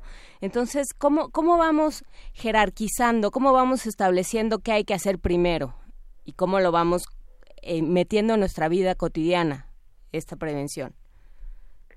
Eso se llama análisis de riesgos y vulnerabilidades y es este una cuestión pues básicamente de hacer una evaluación. Por ejemplo, ¿qué pasa si no pintamos la fachada? Pues pues realmente nada, digo, se va a ver mal, este sí puede llegar a tener algún desgaste en la cuestión este de, de los acabados, no el repellado o algo por el estilo, pero pues realmente no va a pasar nada, entonces ese es un riesgo medio. ¿En cuánto tiempo se puede llegar a pintar la fachada? Pues igual y no se pinta en este año, pero se pinta el próximo y el riesgo va a aumentar, pues la verdad es que no, no va a aumentar. Pero, por ejemplo, ¿qué pasa si nosotros no arreglamos nuestra instalación eléctrica? ¿Puede ahorita pasar algo? Pues igual y no, pero pues ese ya igual y no ya nos está diciendo un grado de riesgo, ¿no? este oye pero qué este qué pasa si si nosotros la seguimos usando así diario y, y seguimos teniendo nuestro multicontactos y todo puede llegar este a causar algún daño pues sí sí sí puede este puede causar un incendio no entonces ya desde ahí nosotros estamos haciendo una jerarquización y decir bueno y cuánto tiempo podría llegar a pasar este de aquí a que sucede ese incendio este un mes dos meses entonces ya eso ya nos está hablando de la importancia y el tiempo en el que debemos de hacer las cosas. Entonces es importante que nosotros hagamos este análisis de riesgos y vulnerabilidades en todo en todo el edificio y pongamos este este primero lo, que tengamos en un riesgo alto. Sobre todo hay que recordar que la, la casa habitación es un lugar muy muy difícil lamentablemente. ¿Por qué? Por esta cuestión misma que me dices tú, ¿no? O sea, este a veces nosotros decimos no es que es más importante cambiar el tanque de gas y hay personas que dicen no no no es más importante la fachada pero también hay que tomar en cuenta que muchas veces estas personas ni siquiera dicen no no no es más importante la fachada hay gente que ni siquiera paga el mantenimiento y por ende tampoco luego quiere hacer absolutamente nada entonces también es importante saber que nosotros nos podemos apoyar en instituciones, por ejemplo, la Prosoc nos ayuda a, nosotros a tener este a lidiar con este tipo de vamos a decir, pleitos este, entre particulares, para que también nosotros apoyados en la ley, porque aparte sí está en la ley todo esto que tenemos que hacer, este, nosotros apoyados en la ley podamos llevar a cabo este tipo de acciones lo más rápido que se pueda. Eh, justamente pensando en, protocolos y en prevención, eh, discutíamos hace algunas semanas, María Méndez Domínguez, el tema de cómo para los automóviles no existe este tipo de, prevención y, todos los riesgos que ocurren cuando tiembla en nuestra ciudad y, por ejemplo, las personas van en el segundo piso periférico, en Tlalpan, en las avenidas, digamos, de, alta velocidad, que bueno, pues no están preparados para lo, cómo, cómo se reacciona en casos como estos.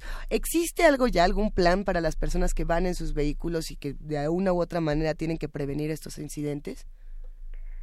Como tal no existe un plan, o sea, por ejemplo, en todos los otros sí se llaman, de hecho, programas internos de protección civil. Hay uno para establecimientos, eh, obras y hay otros para habitacionales, otros para hospitales, pero como tal para el coche no hay. Sí hay medidas a seguir, por, eh, ejemplo, el el detenerse, bajar, este quedarse eh, dentro del automóvil, pero no no hay este no hay como tal un plan, un programa, una ley, no hay, no hay absolutamente nada que regule esta situación cuando uno está en el coche contrario a todo lo que sucede en todos los demás inmuebles. ocho meses después de, del sismo, justamente ahora que fue esta alerta sísmica del día lunes, ¿qué día fue el que sonó la alerta sísmica? El miércoles. El miércoles, perdón. Eh, pudimos ver los que tuvimos que evacuar, digamos, los edificios, como muchas personas simplemente frenaron su coche y se bajaron. Y, y si no tenemos un plan para eso, eso puede causar una serie de accidentes. Recordamos hace ocho meses como muchas personas fueron atropelladas eh, de manera lamentable por salir corriendo de los, de los inmuebles digamos, ahora sí que nadie sabía en ese momento, por más protocolos, muchos no supieron cómo reaccionar, pero ahora que ya los tenemos, eh, ¿qué se tendría que exigir o cómo tendríamos que pedir para los que van en transporte público, por ejemplo, que van en, en, el, metro. en el metro, que van en el metrobús, que van en otros, en otros transportes y que son igual de importantes? ¿Qué, qué podríamos exigir? Pues yo creo que sí sería muy importante que este, se crearan programas internos de protección civil para todo tipo de, de situación. Los programas internos de protección civil son, este, vamos a decir, una guía del antes, durante y después de cualquier tipo de fenómeno perturbador, porque hay, pues, ahorita estamos hablando de sismos, pero existen muchísimos tipos de fenómenos perturbadores. Entonces, sería importante que nosotros tuviéramos este un programa interno de protección civil en cada uno de, de para cada una de estas situaciones. Que ojo eh, ahí sí en el metro sí existe el programa interno de protección civil. O sea sí tienen un protocolo a seguir en donde no existe obviamente pues en todos los demás, ¿no? En los peceros, en, en, en el metrobús, en, para los automóviles. Pero pues también yo creo que ahorita de por sí que entre las elecciones y todo eso, pues veo muy difícil que vayan a hacer algo. Pero creo que también es muy importante que nosotros estemos capacitados. O sea, sí es importante que, la autoridad este que nos apoye con este tipo de lineamientos, pero creo que también es muy importante que nosotros estemos capacitados y seamos conscientes, porque cuando nosotros tenemos la preparación este y nosotros sabemos qué hacer, es muchísimo más sencillo reducir cualquier tipo de riesgo. Si yo ya sé cómo cómo funcionan este tipo de cosas, yo inmediatamente vengo como conductor este manejando, escucho la alerta sísmica en el en la radio porque pues, sale en, la radio me detengo y también hago un análisis de riesgos y vulnerabilidades, o sea, aquí hay este algún poste de luz con cables de alta tensión, aquí hay árboles, no, este hay personas, aquí me voy a detener. Es, es muchísimo más sencillo poder actuar en cualquier tipo de de situación cuando se tiene una capacitación y una conciencia que, que pues estando así que es lo que es lo que sucede con, con lo que dijeron no que mucha gente fue atropellada. Incluso aunque no hubiera sido atropellada tú te puedes detener y como no como te detienes ahí donde sea te puede caer un árbol y puede pasar cualquier tipo de situación entonces es importante que nosotros seamos capacitados y tengamos esta visión de la protección civil para que cuando suceda algo digas ah y yo inmediatamente, por ejemplo, algo muy chistoso que me pasa es que ya llego a cualquier lugar y digo, ah, esta es mi área de menor riesgo, esta es mi ruta de evacuación. Entonces, pues, podemos ir contigo a todos, puedes venir con nosotros a todos lados, por favor. Pues es que, es que de verdad se vuelve como, quiera que no se vuelve un hábito, ¿no? O sea, ya, ya se vuelve algo común de tanto estar metido en el tema. Pero también yo he visto que la gente que sí se ha capacitado y todo me dice, oye, ¿sabes qué? Es que ya cada rato voy caminando y digo, ah, ese extintor sí está eh, con mantenimiento, ah, ese, extintor no. Entonces, se vuelven cositas que uno lo toma luego de risa, pero finalmente se vuelven vitales a la hora de, de cualquier tipo de emergencia. Entonces, sí. es muy importante que nos capacitemos y a través de eso hagamos nuestra vida diaria. Es que sí, uno no, eh, digamos, no es que quieras vivir en el pensamiento catastrófico, pero esta idea de si no pienso en eso no va a pasar, ¿no? O sea, tiene uno que pensar todos los días al despertarse hoy va a, hoy va a temblar, ¿no? O porque porque es muy factible que suceda. Porque estamos en una zona sísmica. Si no es hoy, va a ser mañana o mañana o mañana, pero, pero va a ser. Entonces, sí hay que pensarlo así y sí hay que eh, sí hay que irlo haciendo un hábito pero pero nos cuesta mucho trabajo justamente porque porque tendemos a pensar voy a resolver lo, lo inmediato y lo que es eh, lo que podría resultar catastrófico de pronto lo dejamos para otro momento porque pues ya sería muy la de malas. Y ya cuando uno piensa ya sería muy la de malas entonces ya se está se está negando a pensar en, en pues, en lo que puede pasar todos los días por el lugar donde estamos y por la forma en que vivimos. Pues de hecho sí, o sea, es que yo ni siquiera entiendo como el otro pensamiento me es muy, me es muy difícil, porque de hecho todos los días tiembla, o sea, todos los días tiembla en la Ciudad de México, absolutamente, ahorita está temblando, pero pues en diferente magnitud, ¿no? Entonces, este, pues no podemos este negarnos más viviendo en, en esta ciudad, ¿no? Más siendo todos los que somos es es muy difícil que nosotros nos estemos negando y es se vuelve muy importante la prevención. Realmente no sé cuántos de ustedes tengan, por ejemplo, una mochila de vida en su casa.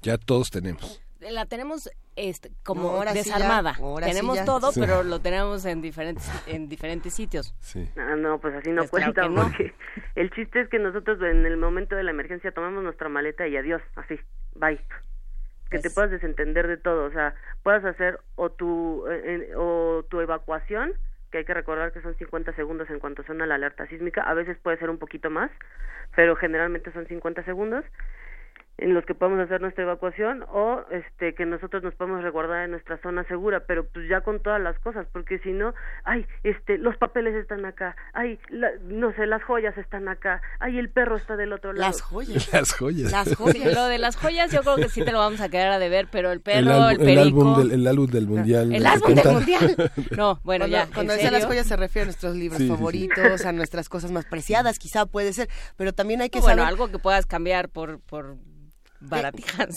¿Qué, se puede quedar y qué no se puede quedar. Eh, ¿Cuáles son los imprescindibles? Igual y deberíamos repetirlo para los que nos escuchan. Ana, ¿Qué debe eh, tener la mochila de vida? Así es, María Méndez Domínguez.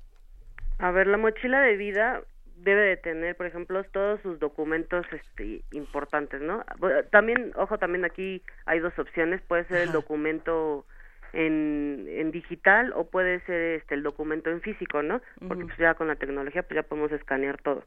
Pero pues sí, o sea, por ejemplo, tener nuestra acta de nacimiento, comprobantes de domicilio, sí se puede tener este copia de las credenciales, certificados de estudio, facturas o este este información médica, cartillas de vacunación, este la parte de de las escrituras o algo que, que de verdad sea de, de valor, ¿no? Que de verdad es importante. o se pueden tener fotocopias de todo. Sí. sí, se pueden tener fotocopias, porque aparte recuerden, sobre todo ahorita que fue lo del sismo, este muchas instituciones pues entendieron eh, la situación de que varios habían perdido pues, absolutamente todo y pues te regalan este regalaron las impresiones no pero pues también se hay veces que tienen folios y así y es más fácil con la este copia del documento este sacarlo. Entonces se puede tener también en copia. Por ejemplo, también tenemos que tener linternas de mano, tenemos que tener una radio de pilas, tenemos que tener, este, por ejemplo, un silbato, un encendedor, debemos de tener botellas de agua, si tenemos mascotas, pues su comidita, comida, este, no perecedera para nosotros, si se puede, pues duplicados de llaves, si se puede también, este, mudas de, de ropa interior que lamentablemente durante el sismo es de las que se vuelven más difíciles de obtener, este higiene básica, por ejemplo, el cepillo de dientes o un desodorante, toallas para las mujeres, dinero. Si tenemos bebés, pues los pañalitos. Si usamos lentes, pues un repuesto de lentes. Este, cosas únicamente super vitales que nosotros podamos llegar a decir, bueno, esto para mi supervivencia es, es necesario. O sea, no se vale, por ejemplo, ahorita pues, llevarse los libros, no se vale este que la foto, o sea, eso eso no es este realmente así, porque a, mí se me tocó muchas veces en un edificio que tenía muy dañado, me decía, "No, pero es que debo de ir este, ay, ¿qué me dijeron? debo de ir por mi por, ah, quería ir por su computadora, quería ir este a regar sus plantas, bueno, eso sí lo veo un poco más importante, pero quería ir a regar sus plantas y quería ir a sacar toda su ropa. Y le dije, bueno, o sea, ¿para qué te vas a meter a un edificio que está ya así? O sea, quédate con lo que tienes ahorita y, y después vemos. Yo sé que es muy difícil y lamentablemente a mí, yo sí decía, pero es más importante la vida de uno que cualquier otro tipo de este, cosa material. Entonces, pues con, la, con esa mochila de vida y que nosotros podamos estar a salvo es más que suficiente. Pues eh, con eso nos quedamos, María Méndez, pero si nos lo permite, seguiremos platicando contigo justamente para que esto no sea eh, un buen propósito y, no se cumpla, sino que vayamos pensando en todo aquello que se puede evitar y todo, eh, toda la responsabilidad que podemos tomar nosotros frente a una, una zona sísmica donde vivimos y frente a una serie de cosas que no controlamos, que sí podemos controlar. ojalá podamos seguir platicando contigo, María Méndez Domínguez, capacitadora y asesora en, materia de protección civil. Claro que sí, muchísimas gracias. Gracias a ti, buen día y nos vamos a música. Sí, Luis Enrique Castillo pidió una complacencia para este viernes y es de, de Joan Manuel Serrat, Detrás de la Gente.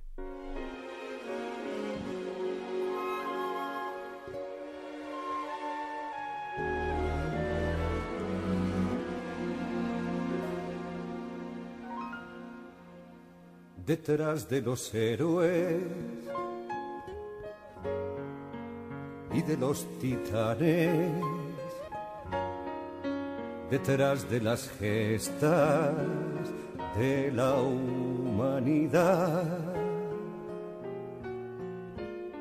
y de las medallas de los generales detrás de la estatua de la libertad, detrás de los himnos y de las banderas, detrás de la hoguera de la Inquisición, detrás de las cifras de los rascacielos, detrás de los anuncios de neón. Detrás está la gente con sus pequeños temas, sus pequeños problemas y sus pequeños amores, con sus pequeños sueldos, sus pequeñas campañas, sus pequeñas hazañas y sus pequeños errores. Detrás del Quijote de Corintellado de mis universos y del Escorial. Detrás de Hiroshima y del Vaticano, detrás de la víctima y del criminal, detrás de la mafia y de la policía, detrás del Mesías y de Wall Street. Detrás del Columbia y de la heroína, detrás de Goliat y de David, cada uno a su manera, cada quien con sus modos, detrás estamos todos. Usted, yo y el de enfrente. Detrás de cada fecha, detrás de cada cosa, con su espina y su rosa, detrás está la gente.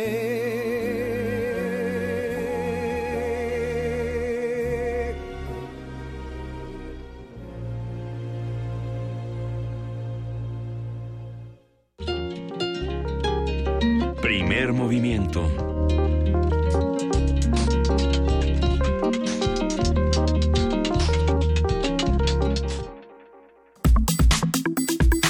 Nota Internacional. Corea del Norte canceló las conversaciones de alto nivel con Corea del Sur.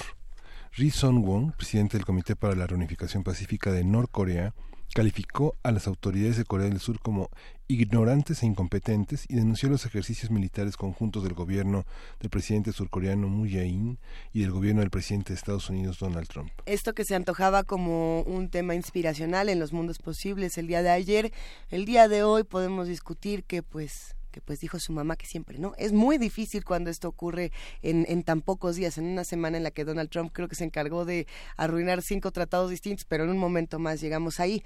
El régimen de Pyongyang advirtió que podría ausentarse de la cumbre del 12 de junio en Singapur entre su líder Kim Jong-un y el mandatario estadounidense si Washington continúa exigiendo que abandone unilateralmente su programa nuclear. Los ejercicios militares conjuntos iniciaron el pasado 11 de mayo con la participación de 100 aviones, incluidos cazas de combate F-22. Vamos a hablar sobre las relaciones entre los gobiernos de Corea del Norte y Corea del Sur, los ejercicios militares de Washington y sus efectos en la realización de la cumbre de Singapur entre Kim Jong-un y Donald Trump. Nos acompaña el doctor Fernando Villaseñor. Él es profesor del Colegio de México y especialista en Asia y África. Buenos días, Fernando. ¿Cómo estás?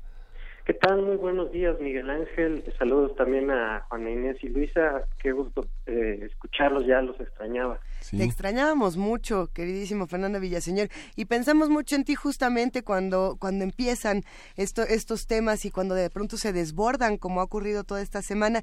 ¿Qué es lo que pasó con las Coreas que todo parecía ir tan bien y de pronto pues no? Pues lo que pasó es un error en la comunicación en el gabinete de Trump o quizá eh, un cambio de mensaje. Yo creo que un hombre clave y que se va a quedar sin trabajo eh, a no más de la próxima semana es justamente el secretario de seguridad, el asesor de seguridad John Bolton, eh, porque eh, hizo una declaración en el sentido de que la denuclearización, el desarme de Corea del Norte tendría que hacerse de manera similar, dijo, a lo ocurrido en eh, Libia. Eh, y bueno, ese es un error garrafal, dado que la situación en, en Libia acabó con la muerte en la primavera árabe de Muammar Gaddafi y bueno, pues obviamente Kim Jong-un pensó, me están lanzando una indirecta de que van a quitarme del poder y voy a terminar asesinado.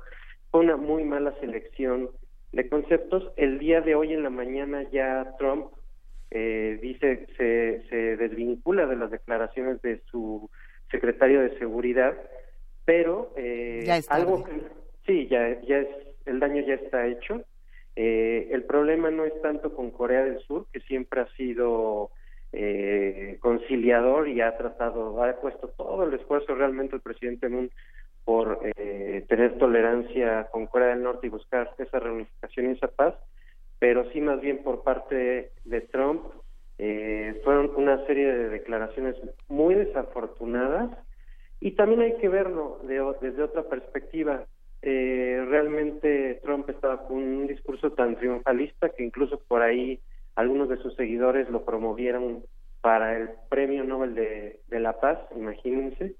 Eh, y pues Kim Jong-un está diciendo, espérame tantito, eh, todavía no fijamos nada, apenas vamos a tener reuniones y el, la palabra clave aquí justamente es desarme. ¿Qué entiende Corea del Norte por desarme y qué entiende Estados Unidos por desarme?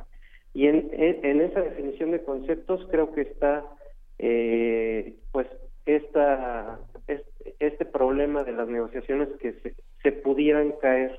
Ahorita platicamos a ver si realmente se van a caer o no las negociaciones, pero digamos, así es como llegaron las cosas al punto en que nos encontramos el día de hoy.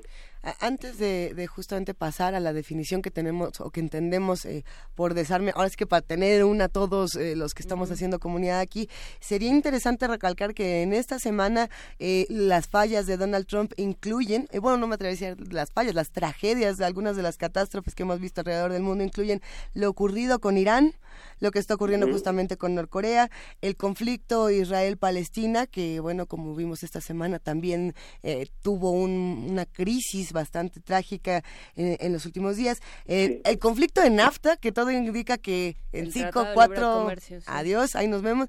Y, y bueno, y por ahí también esta declaración de que todos los migrantes, eh, bueno, que los migrantes son, animales, no, son humanos, ¿no? Eh, esas son algunas de las cosas. Ya salió a aclarar y creo que por una vez eh, hay que hay que Ya salió a aclarar, el video está completo y dice, no se trata, no, no decía los migrantes, decía los maras. Ajá, MS-19, que es como se refiere a la mara trucha Y bueno, o sea, en ese contexto se refería a los de la Mara. No voy a defender a Trump. A ningún humano le deberíamos decir que no es humano, que es animal, ¿no? Pero, sí, bueno. es que es muy complicado, es, indefendible este sujeto. Pero, pero digamos, sí. Eh, Lo que ha pasado esta semana. El, tema, el, el término de desnuclearización, que sería una, una traducción, un calco un poco salvaje de lo, de lo que se usa en inglés pero es eso, que todo el mundo está hablando de eso, pero cada quien quiere interpretarlo como quiere.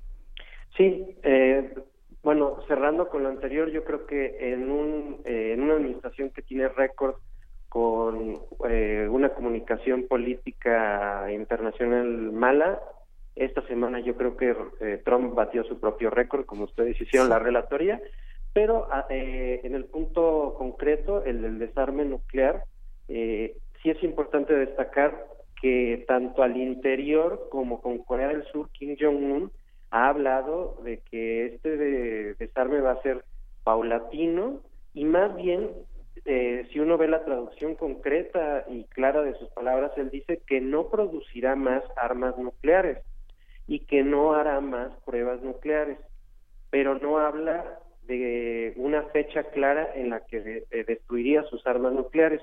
Esto parece un tecnicismo no muy importante, pero hace toda la diferencia.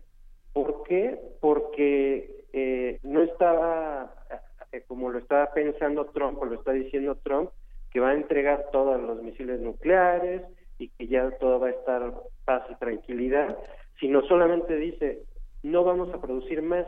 Y eso es todavía más interesante porque estaba viendo reportes de cómo se está manejando esto por los medios en Norcorea y el discurso allá es, eh, ya no se van a hacer pruebas nucleares porque ya el programa tuvo éxito, ya estamos listos para, si nos ataca Estados Unidos, lanzar un misil intercontinental y con total certeza puede llegar. Esa es la razón por la que no se van a hacer más pruebas, en tanto que Donald Trump está diciendo, no, eh, este es un triunfo porque eh, Kim Jong-un dice que ya no se van a hacer pruebas, ya no se van a hacer más misiles, pero fíjense cómo eh, la idea es muy distinta según cómo la manipule cada uno de los dos líderes. En un caso es está tan desarrollado y está ya perfecto el programa nuclear en caso de que tuviéramos una amenaza y por eso no vamos a seguir con el programa nuclear porque ya estamos listos y en el caso de Donald Trump lo está tratando de vender como ya no van a continuar con el programa nuclear porque están buscando la paz.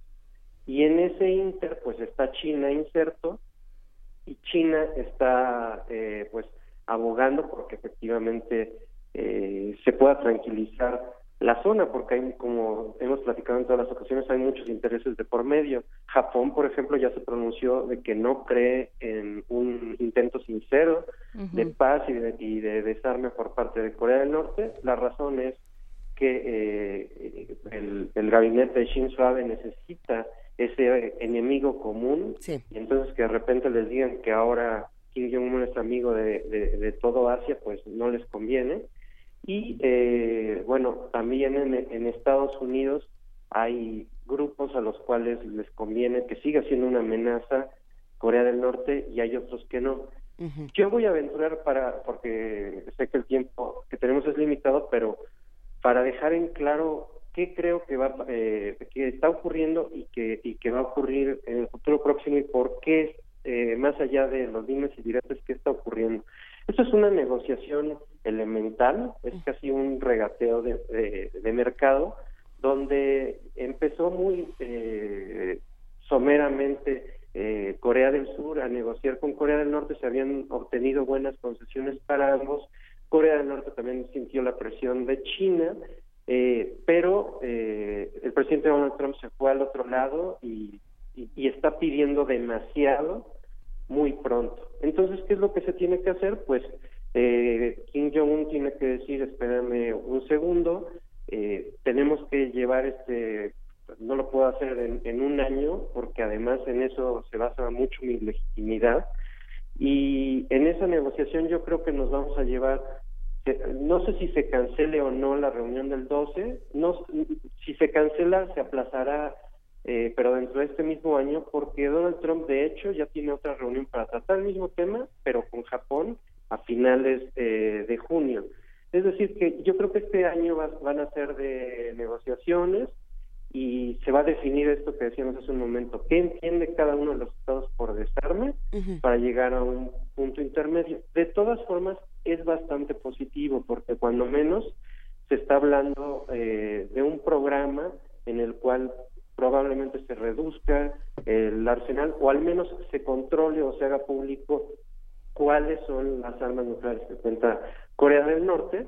Y a cambio yo creo que Corea del Norte pedirá eh, que las tropas armadas en, en, en Sur Corea se retiren a pesar de que anteriormente dijo que, que no había problema pero ahora está usando esta excusa de la operación Max Thunder de los eh, ensayos que, que, están haciendo Corea del Norte y Estados Unidos, que son de rutina, los han hecho todos los meses para decir que se vuelven a sentir amenazados.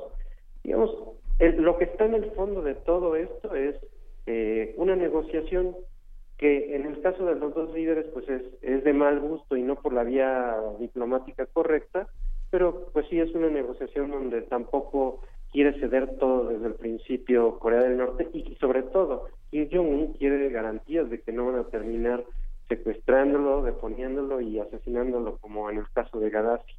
Hay, No, eh, me, pregunto, hay declaraciones, por supuesto, hay eh, alianzas que son más que evidentes. El, asunto, por ejemplo, de Shinzo Abe era lógico, ¿no? No, no podía ser que él dijera, ay, estoy súper este, de acuerdo con que se lleven bien las cosas, sabiendo eh, la, la, cercanía que tiene con los Estados Unidos y con Donald Trump. Pero, ¿qué pasa, por ejemplo, con otras voces que se han quedado bastante calladitas en los últimos días? Por ejemplo, el caso de Xi Jinping en China.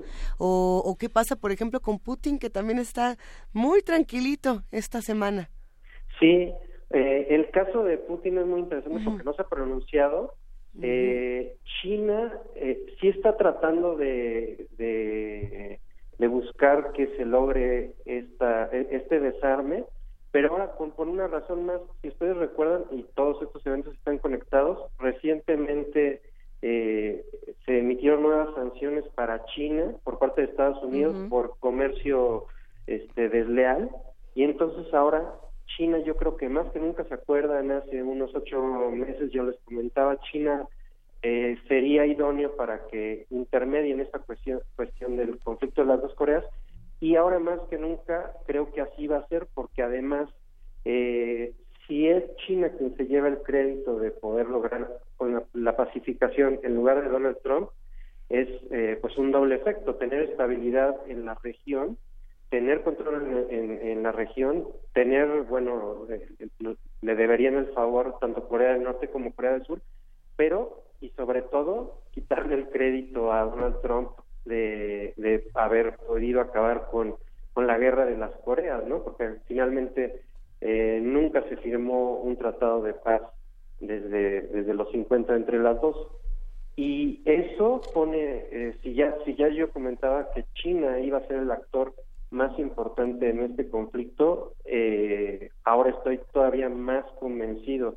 De hecho, se ha reunido representantes eh, eh, chinos con el gobierno de Corea del Norte y también con el gobierno de Corea del Sur. Si se cayeran las negociaciones entre Estados Unidos y Corea del Norte, estoy seguro de que quien retomaría este este procedimiento sería China y yo creo que están esperando que eso ocurra, eso resultaría muy bien, eso le daría una legitimidad eh, como pacificador, como defensor de la democracia y los derechos humanos, etcétera, a China, que le vendría de maravilla, y también este pues una forma muy elegante de responder a las sanciones que le impuso Estados Unidos, ¿no? Como diciendo, tengo otros aliados, no nada más dependo de tu comercio.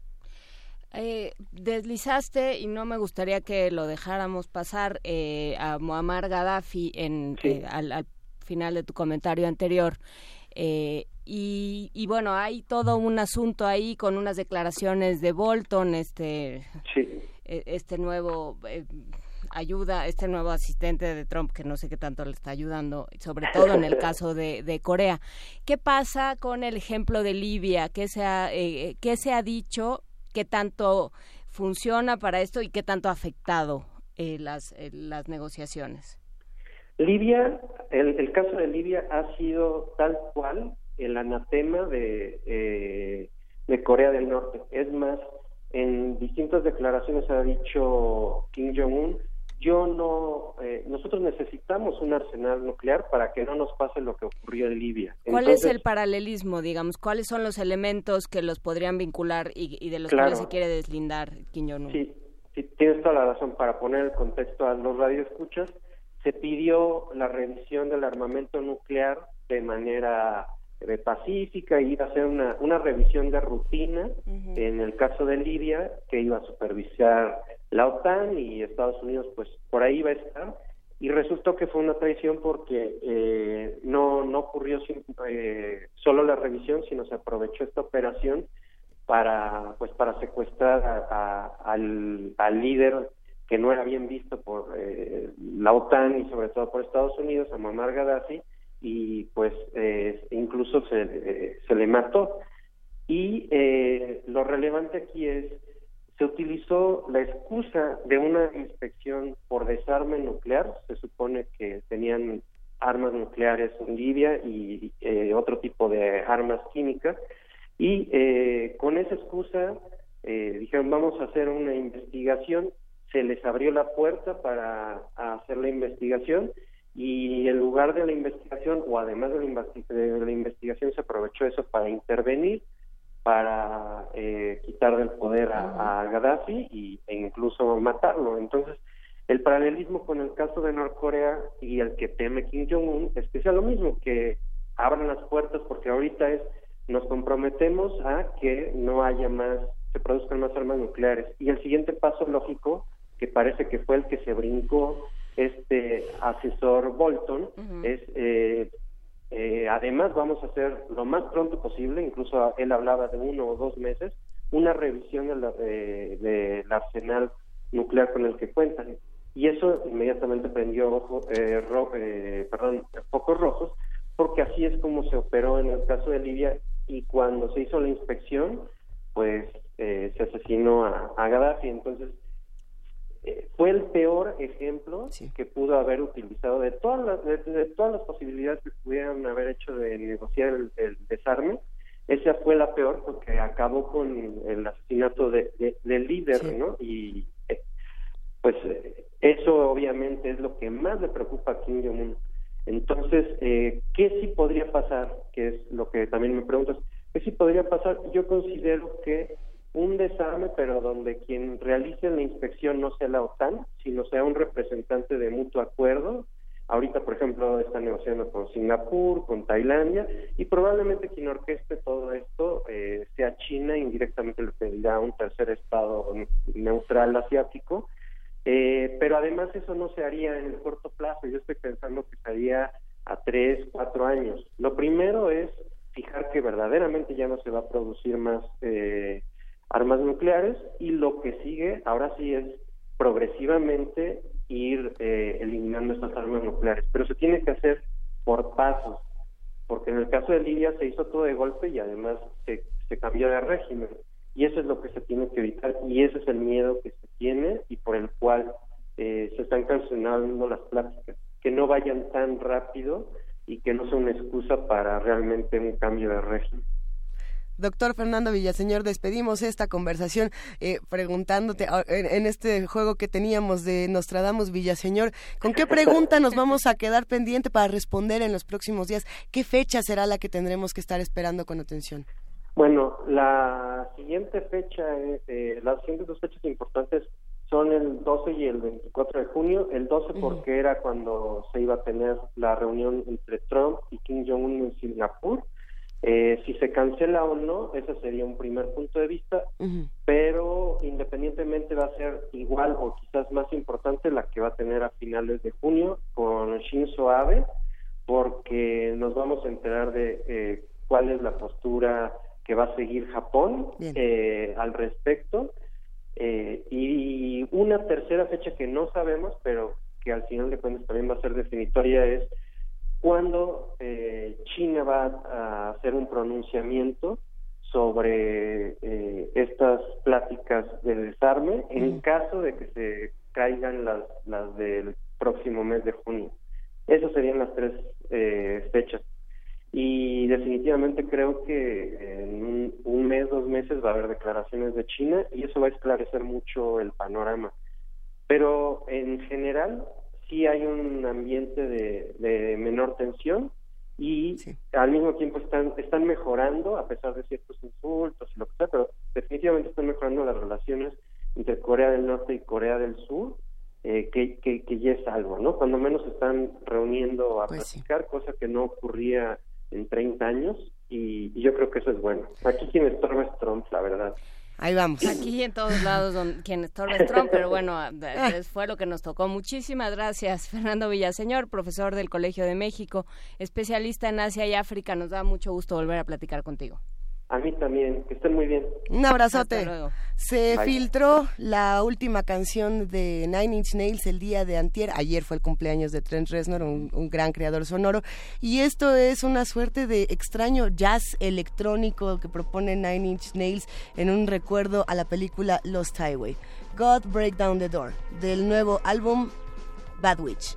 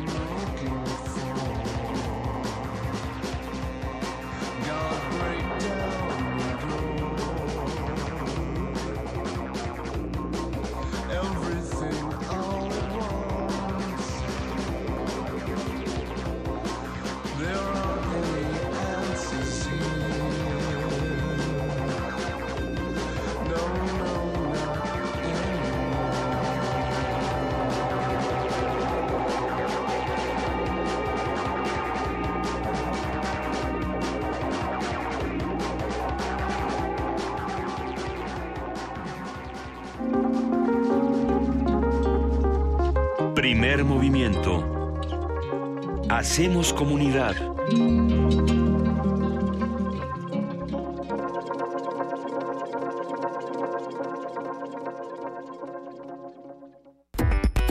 Si tienes más de 10 años como compositor musical o artista escénico, esta convocatoria es para ti. Cultura UNAM y el festival Impulso Música Escena Verano UNAM te invitan a presentar tus mejores trabajos. Consulta las bases en culturaunam.mx diagonal impulso. Fecha límite 30 de mayo. Porque en la UNAM queremos escuchar lo mejor de ti. Festival Impulso Música Escena Verano UNAM.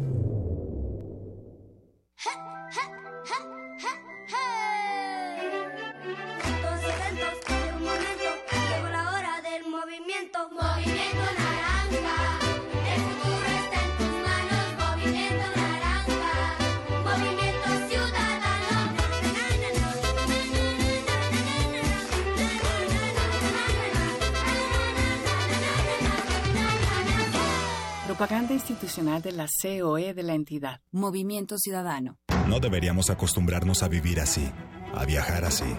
No debería ser normal recorrer tres horas para llegar a un empleo, porque en nuestro estado faltan oportunidades.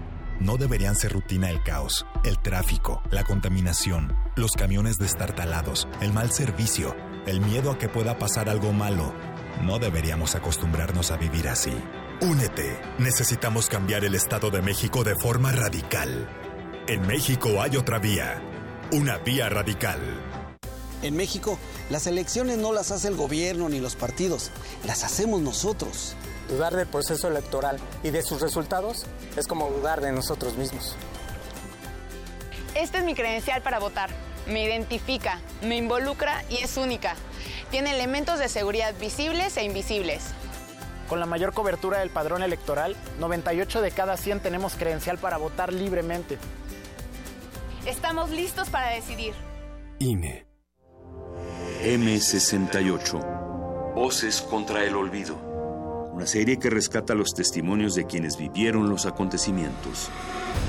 Chihuahua en la mañana fue por los periódicos. Entonces cuando empieza a ver los periódicos en el camino, ve que nos estaban acusando de comunistas. Entonces llega, entra ya Prensa y Propaganda y dice, ¿qué hubo pinches comunistas que han hecho toda la mañana? Y nosotros, ¿comunistas? Sí, miren. miren. ¿Recuerdas? A medida que se va desarrollando el movimiento, para nosotros los días eran como meses y las semanas eran como años. Era una actividad intensiva. Todos mis compañeros, toda la gente que estaba a mi alrededor murió esa noche, del 18 de septiembre. Y mientras estaba esperando el camión solo ya, me asaltó un pensamiento muy profundo de que mi vida había cambiado en ese momento. Creo que pues, hay que seguir para adelante, no hay que olvidar. 68 no se olvida, no. Comienza el 5 de junio. Acompáñanos todos los martes a las 10 de la mañana. 96.1 de frecuencia modulada. Radio UNAM. Experiencia sonora. Los que recibimos y contamos los votos somos nosotros, tus vecinos. No nos eligen ni el gobierno ni los partidos políticos. Nos eligen a través de dos sorteos, por mes de nacimiento y por apellido. Nosotros, entrenados por el INE, capacitamos a los funcionarios de casilla para recibir, registrar y contar tu voto.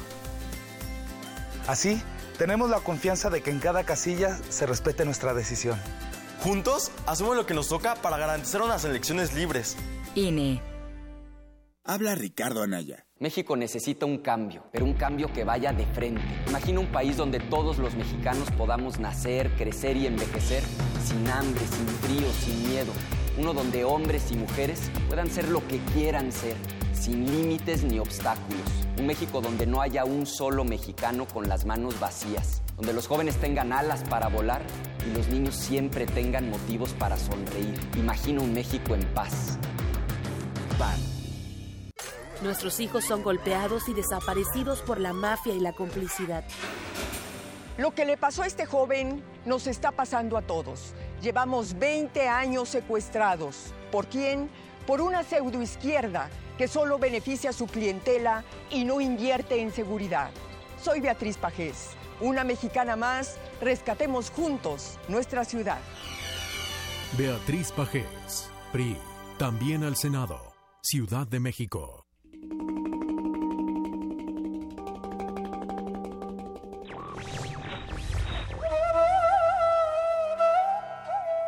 Uno no siempre hace lo que quiere, pero tiene el derecho de no hacer lo que no quiere. Mario Benedetti.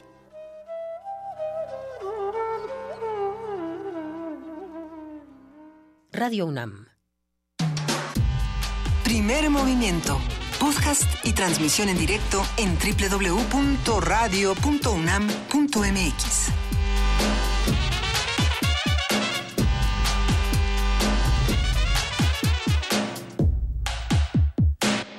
Son las 9 de la mañana con 6 minutos. Hoy es viernes 18 de marzo y estamos en esta tercera hora de primer movimiento con nuestros queridos amigos de TV UNAM, con nuestros queridos amigos que hacen comunidad con nosotros a través de Radio UNAM.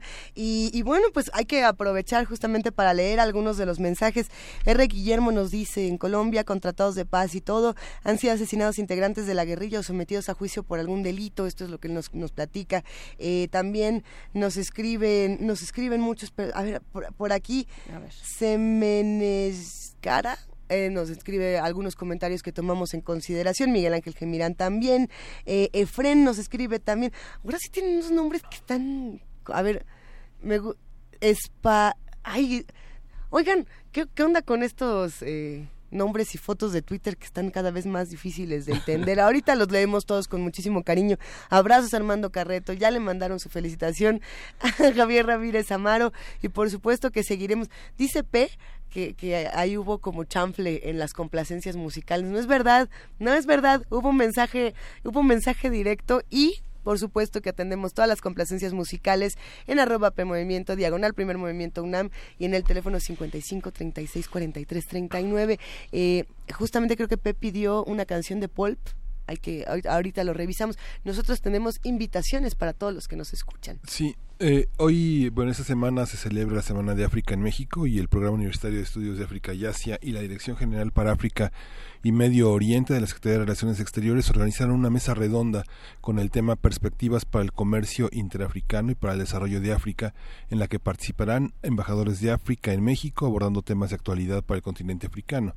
Va a estar, eh, hasta el momento hay confirmados varios embaja- embajadores como el de Marruecos y de Argelia y la mesa se va a llevar a cabo este próximo lunes 21 de mayo en la Facultad de Ciencias, en la FEQEA, Ajá. a las 10 de la En la mañana. Facultad de Contaduría En la Facultad de Contaduría y Administración. Sí, muchachos. Sí, vale la pena consultar la Gaceta de esta semana del lunes, que hubo un, un trabajo muy interesante sobre la africanía, sobre la tercera Ah, claro. raíz, eh, y está Ajá. dedicada a la portada a esto. Sí, justo. Y en escena está Yanga, una obra de Jaime Chabot, dedicada a explicar toda esta historia de este del primer pueblo libertado por un esclavo negro que es eh, en Veracruz, precisamente. Yanga precisamente, que tiene su escultura allí. Lo dirige María Alicia Martínez y es una ex- excelente puesta en escena. ¿En dónde está? Está en la sala eh, Villa Urrutia del Centro Cultural del Bosque, de jueves a domingo. Pues ahí nos llevamos un 2 por 1 en invitaciones, en Sí. propuestas para, para los próximos días y nos llevamos un 3 por 1 porque además llegó el momento de poesía necesaria.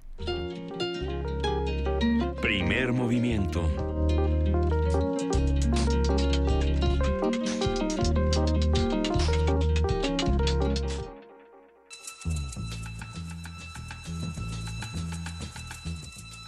Es hora de poesía necesaria.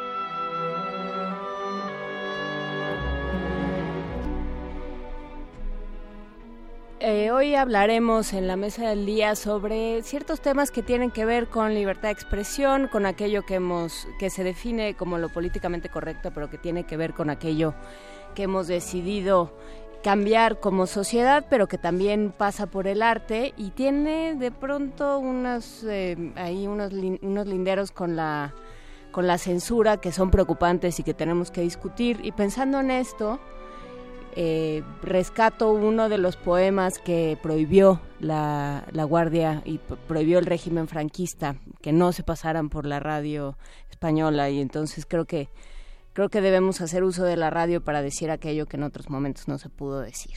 Eh, de Federico García Lorca, El prendimiento de Antoñito el Camborio y todo musicalizado por una obra inspirada también en Lorca, en otra de las obras de Lorca que se prohibieron en, la radio franquista. Preciosa y el aire. Esto es de Dean Solís, él es guitarrista costarricense y lo interpreta la Sinfónica de Costa Rica. De García Lorca, Antoñito el Camborio. Antonio Torres Heredia, hijo y nieto de Camborios, con una vara de mimbre va a Sevilla a ver los toros. Moreno de verde luna anda despacio y garboso. Sus empavonados bucles le brillan entre los ojos. A la mitad del camino cortó limones redondos y los fue tirando al agua hasta que la puso de oro. Y a la mitad del camino, bajo las ramas de un olmo, Guardia Civil Caminera lo llevó codo con codo. El día se va despacio, la tarde colgada a un hombro, dando una larga torera sobre el mar y los arroyos. Las aceitunas aguardan la noche de Capricornio, y una corta brisa ecuestre salta a los montes de plomo. Antonio Torres Heredia, hijo y nieto de Camborios, viene sin vara de mimbre entre los cinco tricornios. Antonio, ¿quién eres tú? Si te llamaras Camborio hubieras hecho una fuente de sangre con cinco chorros. Ni tú eres hijo de nadie ni legítimo Camborio. Se acabaron los gitanos que iban por el monte solos. Están los viejos cuchillos tiritando bajo el polvo. A las nueve de la noche lo llevan al calabozo, mientras los guardias civiles beben limonada todos y a las nueve de la noche le cierran el calabozo, mientras el cielo reluce como la grupa de un potro.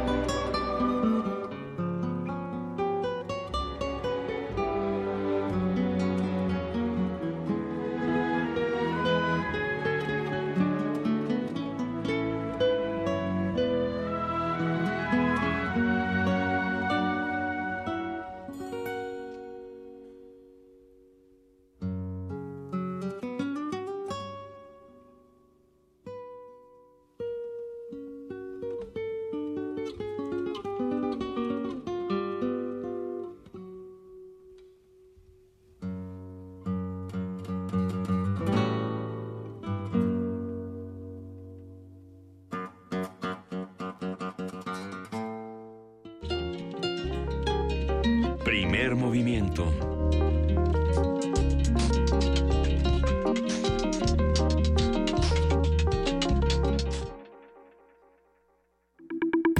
La mesa del día. Recientemente la plataforma Spotify eliminó la música de R. Kelly de sus listas de reproducción y recomendaciones tras las acusaciones de abuso sexual en contra del cantante estadounidense. La empresa dio a conocer una nueva política de contenido de odio y conducta grosera. Spotify explicó que dicho contenido es el que promueve o incita de manera expresa el odio o la violencia contra un grupo perdón, o individuo a causa de características como el odio, la raza, religión, identidad de género, sexo, etnia, nacionalidad, orientación sexual, estatus de veterano o discapacidad. Los representantes de Kelly afirmaron que las acusaciones son falsas y denunciaron a Spotify por promover otros artistas sentenciados por delitos o que fueron detenidos por violencia doméstica y otros que cantan letras violentas por naturaleza. Este no es el único caso en el que obras de arte en la pintura, la literatura, el cine o la música son retiradas del público por ser consideradas políticamente correctas.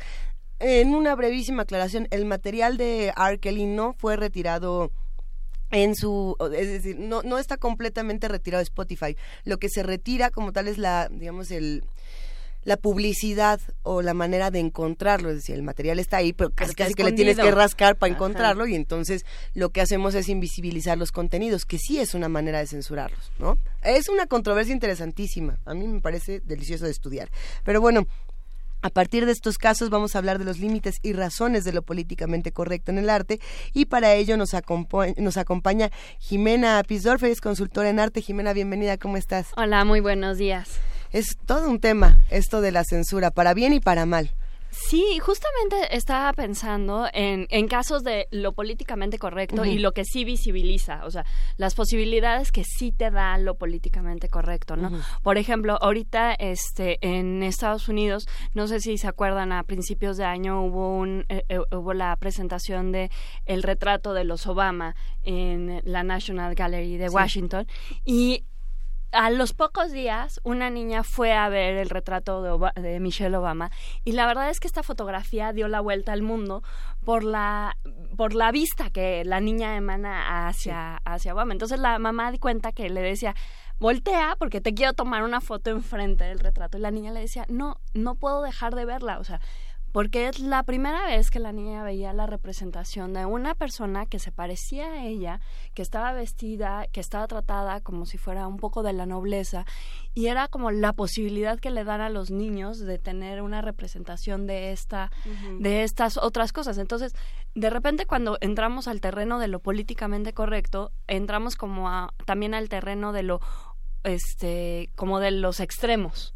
Como que nos queremos ir o, somos totalmente políticamente correctos o somos totalmente políticamente incorrectos. Y creo que otro ejemplo muy interesante de esta semana fue el caso de This is America de Childish Gavino el hijo de Danny Glover que es un video que justamente está denunciando todas estas cuestiones de racismo dentro de la sociedad americana y de la violencia y que si no es por esta clase de denuncias, luego, o sea, sí seguimos hablando del tema, pero no nos causa el escorsor que nos debería de causar. Es que ahí, ahí nos topamos con problemas muy fundamentales. Me gustaría quitar el, el eh, yo sé que así lo planteamos y este como por una facilidad y por una inmediatez del término, pero me gustaría retirarlo de lo políticamente correcto porque no necesariamente, o sea, lo políticamente correcto, el término te lleva a una cosa como muy puritana y hay ciertos, y más bien creo que se refiere a ciertas eh, cosas en las que nos hemos puesto de acuerdo como sociedad, eh, los derechos humanos, el reconocimiento de las personas como personas, y no como objetos, de las mujeres como objetos de derechos, los indígenas, eh, la gente con eh, la piel de, color oscuro, todas estas cosas ¿no? que hemos, hemos tratado de, eh, de entender que ya no se puede, ¿no? O sea, estas las interminables discusiones que se tienen sobre Cricri, sobre la patita y el, y el, el pato que es perezoso y no sé qué, no me acuerdo de los términos, ¿no? De, de la negrita cucurumbe que quiere ser blanca, todas estas cosas que de pronto dicen, pertenecen a otra época, pero ¿qué hacemos con ellas? ¿Vamos a dejar de poner a Cricri? vamos a dejar de ver a Woody Allen por todas las cosas que, eh, que sucedieron en su vida, porque fue acusado de, de abuso infantil. ¿Qué vamos a hacer con todo esto? Pues no sé, yo por ejemplo, ahorita también otro caso que me llama mucho la atención de esta semana es la presentación de la nueva película de Lars von Trier, que según esto era persona non grata en Cannes después de haber afirmado que entendía lo que había entendido. No voy a decirlo para no darle más cosas.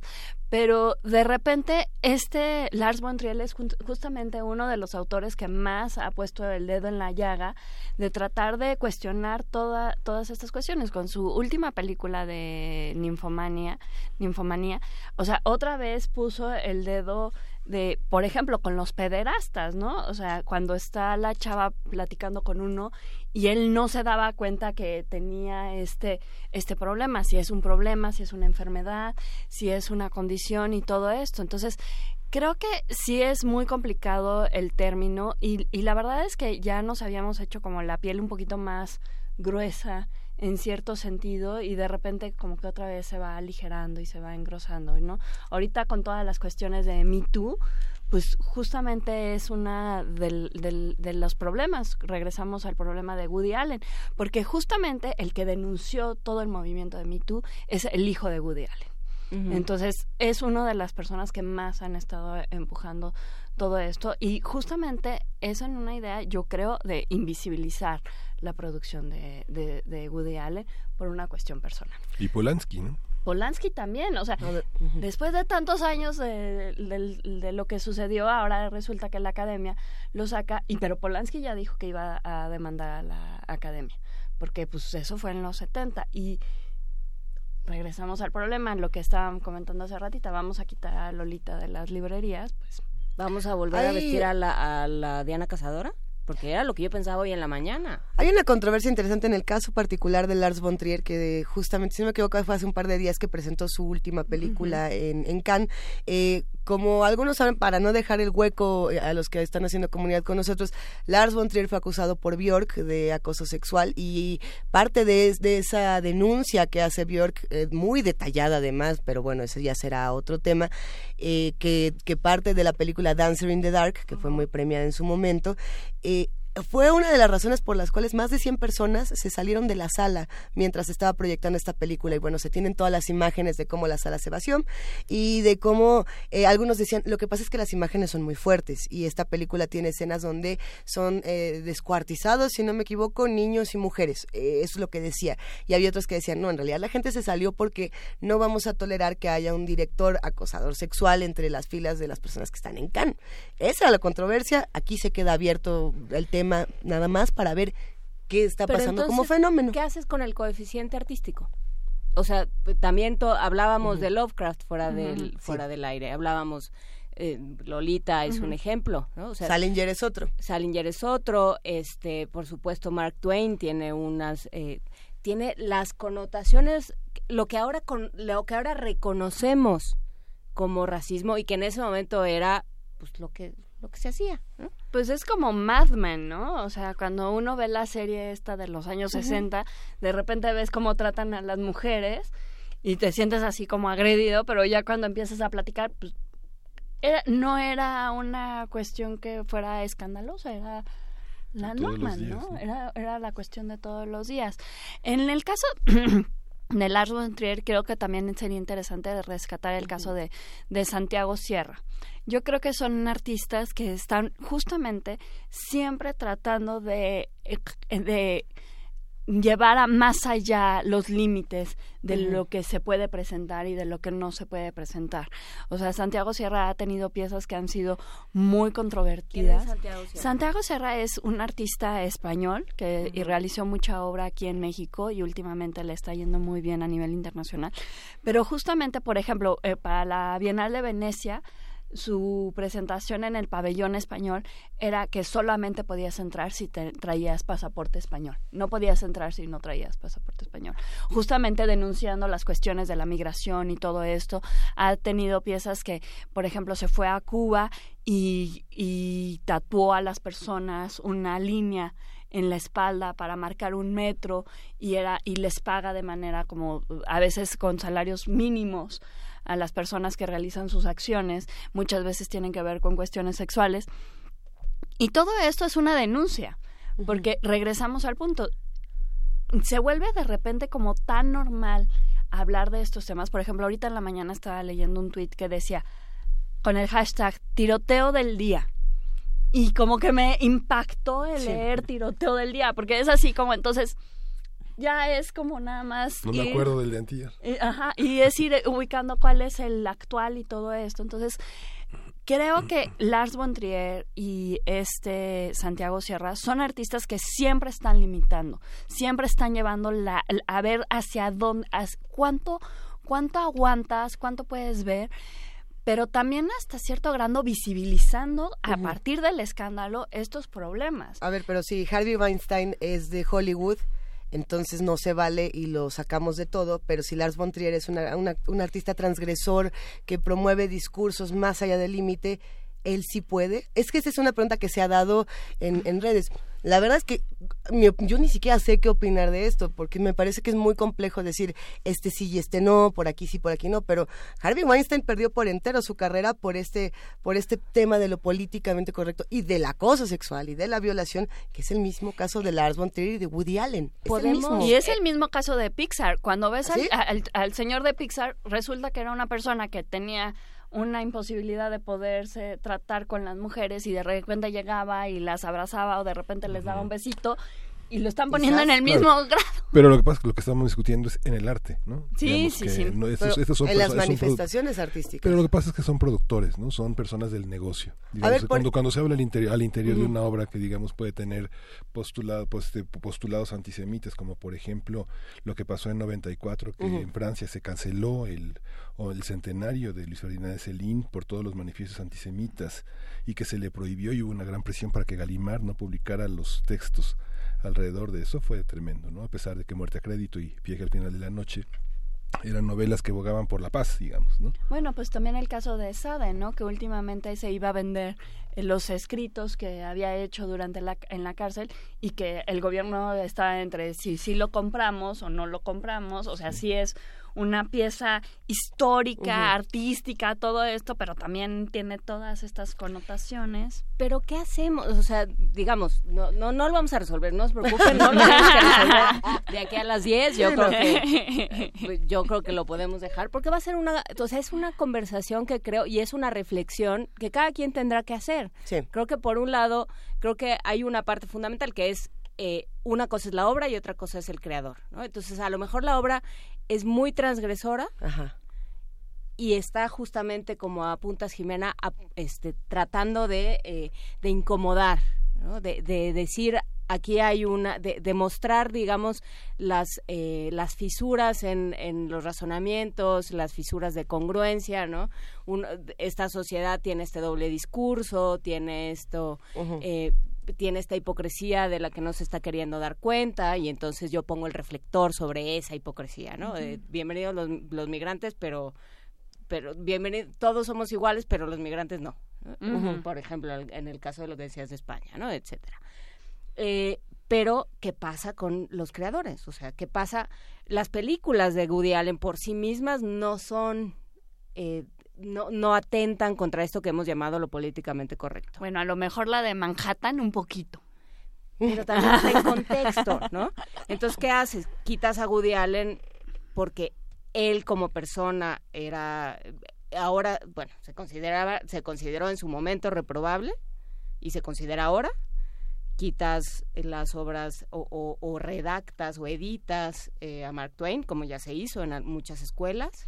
Bueno, pues también la de este la del ruiseñor ahorita se me cómo matar a un ruiseñor. Eh, la, la acaban de, la acaban de retirar de las escuelas en Estados Unidos justamente por el contenido racial que tiene la obra. Y no es que esté hablando de y justamente lo que hacía era poner el poner el reflector en el, el problema de el Estados Unidos el problema de racismo o sea vamos a quitar a Rosario Castellanos a, mí lo que me preocupa en esta discusión es pensar que a los artistas se les permite más por el simple hecho de que es arte, entre comillas, y de decir, eh, los, en, el mundo de los intelectuales hay una misoginia eh, debajo de que es permitida totalmente porque, oigan, es arte, ustedes no lo van a entender. Entonces, si vemos a un casi, reggaetonero un honor. E, entre comillas, es un honor recibir un insulto de este artista porque, hombre, es arte, ¿no? Y tenemos una canción de reggaetón o de salsa, como puede ser la de Víctor Manuel y Farruco, que se llama Marte Duro, donde está la frase, te voy a dar bien duro como Chris le daba a Rihanna, que salió hace 15 días.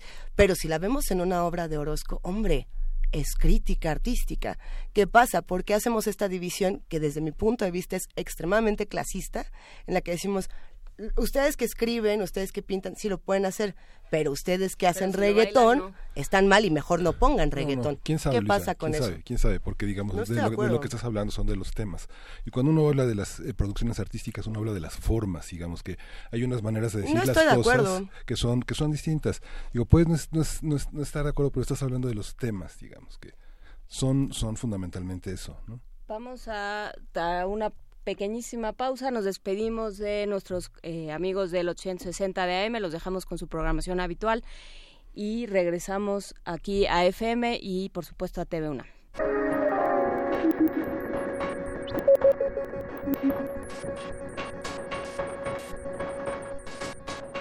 Oigan, qué Sí, apasionante lo que- se lo que- está poniendo lo- esto. Lo que sucede, digamos, es que cuando, cuando se con- el gobierno británico en los 80 le perdona a Wilde de su homosexualidad. Sí. Lo exonera. Digamos que hay una acusación que el Lord Alfred Douglas, que está documentado de una manera extraordinaria después por Wilde en los papeles del Reading, Ajá. establece una forma en la que Wilde no pide perdón por su homosexualidad a pesar de que muere, muere de la manera más trágica por ser lo- por ser quien era. Entonces eh, Luis Ferdinand Celine pasó lo mismo, pasó lo mismo con Jean Genet, eh, en la que un conjunto de intelectuales, de artistas pidieron su exoneración porque estaba condenado a, a cadena perpetua y Sartre escribió un libro que se llama Saint Genet, ¿no? Que es eh, que es una este comediante y mártir Ajá. un libro muy importante en el que señala eh, que- qué quiere decir, qué papel juega Jean Genet en la cultura francesa, que después, años después, digamos que Genet muere en 61, años después, en 83, que le conceden el Premio Nacional de, este, Ajá. de Artes en Francia a Genet, que no lo encuentran que no lo encuentran en ninguna parte, eh, todo el mundo se niega, hay una indiferencia enorme del gobierno francés, que es una cultura que está fundada en la literatura, en la palabra, ¿no? Es que tiene también tiene que ver con el contexto, o sea, Sí. eh, por Sí. eso el, el, eh, eh, la- el ejemplo de Wilde es, es interesante por eso, porque en el, mo- en el momento que es eh, 1899 nace Wilde, me parece, eh, pues justamente la, sodomía estaba eh, pues, Condenada. lo que es lo que llamaban sodomía estaba condenada y lo que todavía se, se condena en muchas partes del mundo estaba condenada penalmente era algo que, que te ibas a la cárcel Pues es que hasta hace apenas, ¿qué? 20 años eh, se puede como... a- Ayer festejamos que apenas se acaba de quitar como si fuera enfermedad psiquiátrica la homosexualidad, ¿no? No, bueno, y todavía hay partes del Medio, hay países Sí. en el Medio Oriente donde, donde es causante de muerte y, y en el Pacífico. Bueno, entonces, eh, hay contexto, hay también formas, cosas a las que, a las con las que nos hemos puesto de acuerdo. Sí. ¿no? O sea, sí, en, en, la, en España en cierto momento ser árabe o musulmán era motivo de que te expulsaran. Toda, ahora ya no te dejan entrar, pero antes te expulsaban. Y ahora tenemos el ejemplo de Wilde, es muy claro. Entonces, ¿cómo nos vamos a poner de acuerdo? ¿Qué va a pasar? O sea, ¿qué va a pasar? Estábamos, por eso leía Lorca. Lorca en cierto momento estuvo prohibido en España.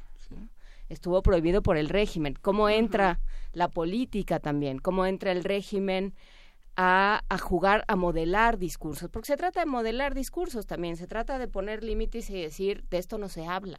¿no? ¿Y qué pasa cuando no se habla de ciertas cosas, Jimena? Yo creo que cuando no se hablan de, de- de ciertas cosas se deja mucho, o sea, eh, eh, como con los niños. Cuando no les decimos las cosas como son, los niños se van a imaginar lo peor y van a hacer lo peor. Entonces tú dices, no, no puedes ver esto, no puedes saber esto, no esto. Uno va y es un imán aparte, porque vas y quieres saber qué es lo que no puedo oír, qué, quiero saber qué es lo que no puedo ver.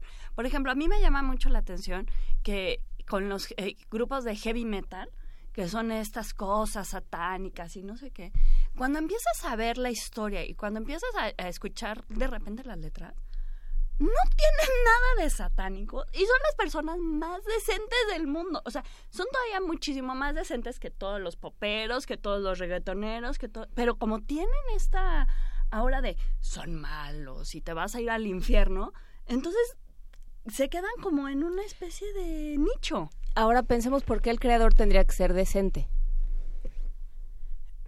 Yo creo que tenemos que ser decentes todos. O sea, el creador y el no creador. Y el creador le damos como la libertad creativa en su creación pero no tiene por qué tener la libertad creativa. Como no lo tenemos ninguno Como de no lo nosotros. tenemos ninguno de nosotros. O sea, puede, eh, Lars von Trier, yo estoy de acuerdo, mata a todos los que quieras, descuartízalos, hazles, no sé qué. Lo puedes hacer teóricamente en, la, en, en la el pantalla. arte, en la puerta cerrada, para que no lo hagas en la vida real. Claro. O sea, en la vida real no lo puedes hacer. No puedes estar acosando a una mujer. y el que lo hagas Sí. eh, yo, yo estoy yo yo voy a seguir sobre lo mismo porque creo que no hay una respuesta pero la pregunta tiene que estar ahí el que seas eh, que el que atentes contra tu comunidad y tu sociedad y los y, aquello en lo que se pone de acuerdo tu comunidad desacredita tu obra Yo creo que no. Pero, pero sí, sí tendríamos que tener como un warning, ¿no? Como cuando te ponen en, la- en las... O sea, la cosa es de que todo lo estamos siempre clasificando, ¿no? Pues vamos a clasificarlo como una persona que tiene como est- e- e- esta cosa. O sea, ponemos clasificación C, po- ponemos clasificación D. ¿Por qué no habría de hacerlo también en, otro, en otros aspectos de la vida? O sea, por ejemplo, en las exposiciones, a mí me encanta que exista lo políticamente correcto, porque lo políticamente correcto visualiza aquellas cosas que no se han podido visualizar por muchos años. ¿Por qué no hay más mujeres en los museos? Porque había un discurso que era totalmente este, enfocado en, el hombre. O sea, por ejemplo, ayer estaba escuchando a esta Marta Lama que estaba hablando sobre la visualización del discurso de las Sí. mujeres del 68 y estaba diciendo que de repente unas investigadoras no encontraban el discurso de las mujeres y las mujeres fueron una parte muy importante, mientras que en el libro de Elena Poniatowska contó que entrevistó a 110 mujeres que habían estado siendo parte del movimiento. Entonces, es visualizar aquellas cosas que no habían tenido oportunidad de ser visualizadas. Eso es importante. Pero también, por ejemplo, en las exposiciones debería de haber clasificaciones. Hay exposiciones que no son para niños, y pero como están en un museo, ah, no. Todos- tiene todos tiene que ser entrar. todo. No, tendría que también haber una especie de, de búsqueda de... Como las películas. ¿Habría clasificaciones para las estaciones de radio? Estaría increíble que hubiera clasificaciones para las estaciones del radio, pero digamos que esa clasificación te la da el horario. Ajá. O sea, hasta cierto grado, en la noche puedes hablar de temas muchísimo más abiertos de lo que puedes hablar en el día.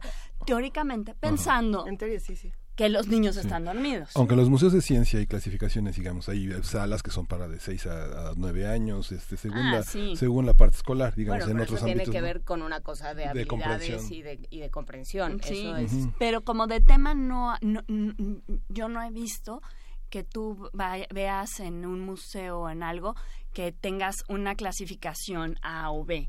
O sea, hay muchas exposiciones que no son pa- que no son para, para niños y que si los niños entran es como bajo la responsabilidad de los papás, como en el cine.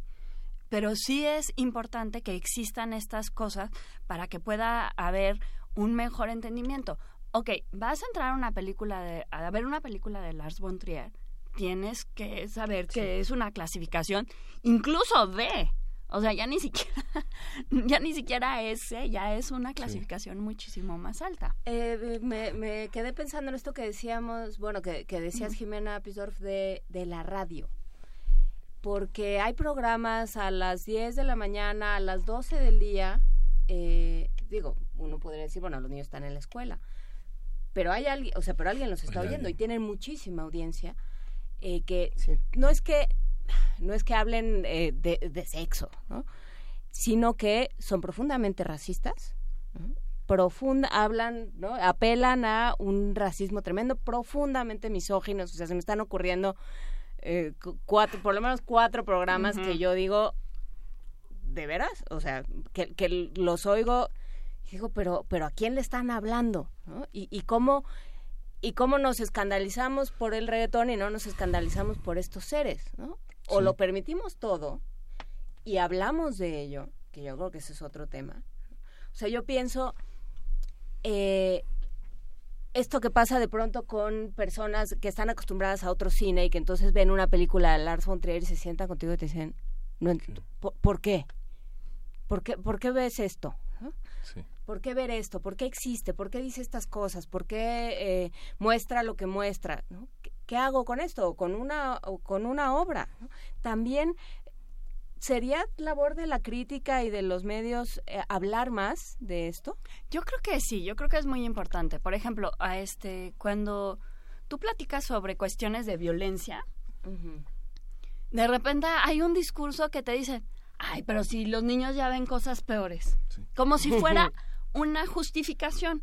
Ah, porque los niños ya ven las noticias, entonces está bien que vean un programa donde eh, hay violencia extrema. Y es normal que la gente hable mal y es normal que todo esto. No, la realidad es que no es normal y no debería de ser normal. Y deberíamos de estarlo denunciando constantemente.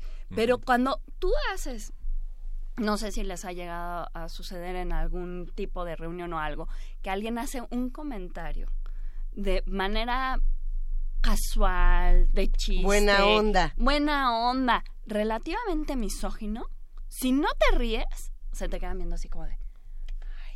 no aguantas nada. Delicada. la delicadita. No aguantas nada. Y la verdad es que es algo que deberíamos de estar denunciando constantemente. No, no está bien, porque otra vez regresamos. El discurso de lo políticamente correcto tiene que ver con una especie de aprendizaje del lenguaje. El lenguaje construye. O sea, si yo me la paso escuchando de que está bien que le den nalgadas a la niña, entonces va en mi inconsciente va a creer que pues está bien, no pasa nada. Por ejemplo, ayer estaba escuchando justamente sobre este eh, eh, un estudio que se hizo sobre la mexicaneidad y entonces decía que que el sí se puede se lleva al sí se puede todo y sí se puede todo en lo bueno y en lo malo. Entonces sí se puede todo. Tenemos los grandes directores mexicanos que están triunfando a nivel internacional sí se puede todo, tenemos 97% de que no se cumplen las condenas ni se condena a nadie en cuestiones de crímenes. Entonces, es esta clase de extremos las que sí nos tendríamos que estar preguntando, ok, yo opino que Lars von Trier es un autor que sí se debe demostrar y que sí debe de estar exhibido, pero exhibido en ciertos lugares. No voy a votar que lo van a exhibir a las 10 de la, mañana. No, o, yo, porque, porque están eh, diciendo, en Twitter están hablando de cómo clasificar, pero cómo, pero entonces censura. Yo creo que información. O sea, hay libros para niños que son espeluznantemente transgresores, digamos, que y que uno tiene que poder decidir sobre todo en el caso de libros para niños que tienen un mediador. O sea, que hay alguien que los compra o alguien que los lee con ellos. O sea, sí hay alguien que está, hay un adulto junto en muchos casos.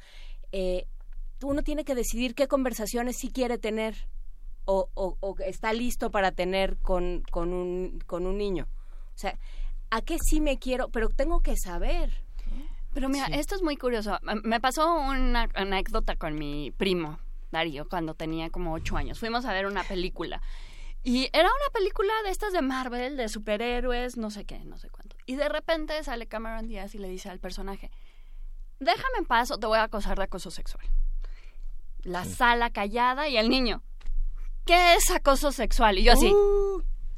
vas a tener que tener esa conversación. Sí, pero, o sea, es una conversación que teóricamente, no sé, o sea, yo pensaría que tendría que tener con los entonces, lo único que se me ocurrió decirle fue hacer algo que la otra persona no quiere que le hagas. Punto. O sea, cualquier cosa que sea. Si, si no quiere que le des un beso, si no quiere que la toques, si no quiere que estés cerca de ella, eso es ya. Y entonces se quedó como muy tranquilo.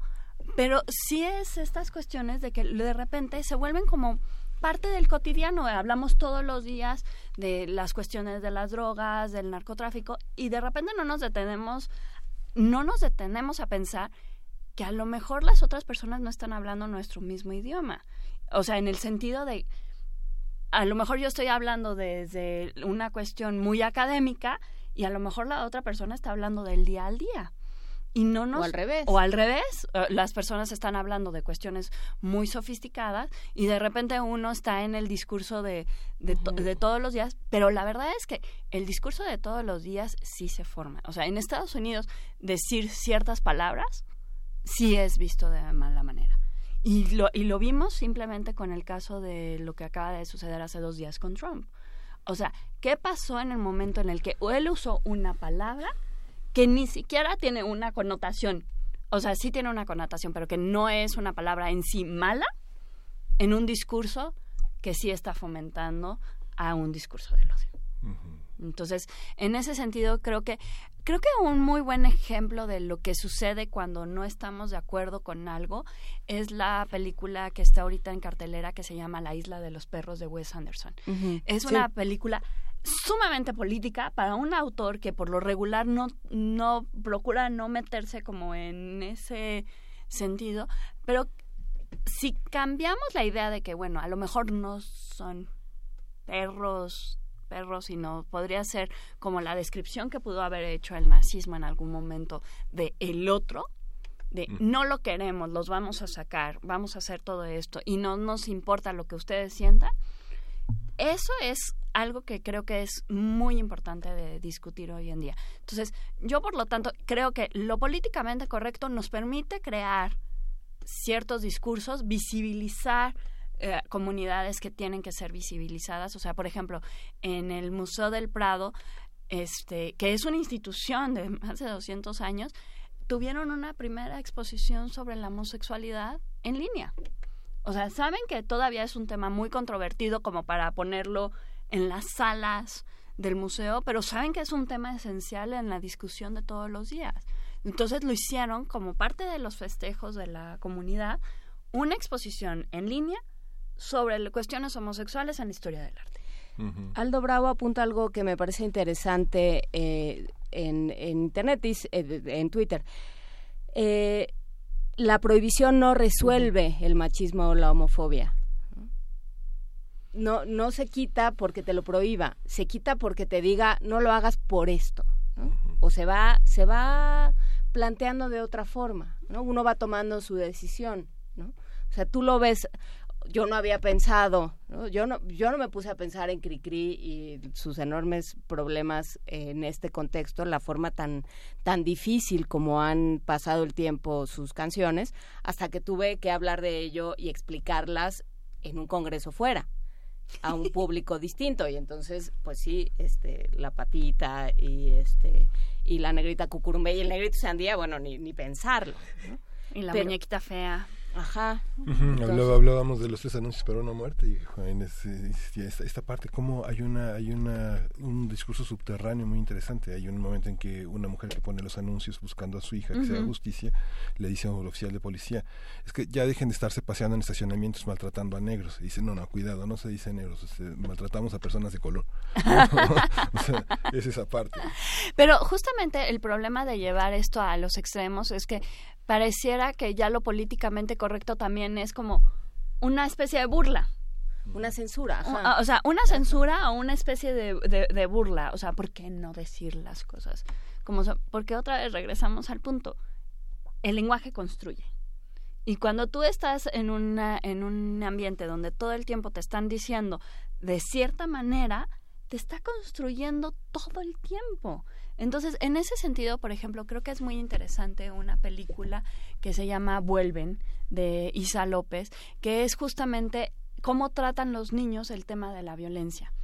Eh, es una niña que pierde a su mamá por cuestiones de violencia y se tiene que juntar con otros niños y construir un mundo para poder sobrevivir el lenguaje ahí cumple un papel muy importante. Y es muy interesante que es una niña en un grupo de niños, porque los niños se sienten así como de, pero tú eres niña, o sea, como si... Tú no eres como nosotros. Tú no eres como nosotros y al final de cuentas, si hay una aceptación, bueno, al final de cuentas todos estamos siendo víctimas de esta situación y cómo vamos a salir adelante. Entonces, sí, el lenguaje sí construye. Si no nos damos cuenta de que la forma en que hablamos y las palabras que usamos sí tienen una repercusión, no vamos a poder cambiar la cuestión de los discursos de odio.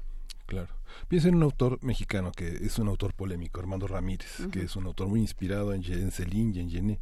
Eh, desde, autor de Chinchín el de Chinchín el por ocho, de Violación en Polanco, de Quinceañera, de La Joloteada, de toda una serie de discursos que están sostenidos en una, en una forma de lenguaje que es sumamente agresivo, pero si uno, eh, Armando contaba que llega a una entrevista en radio y dicen, ¿qué tal te fue? ¿Vienes crudo?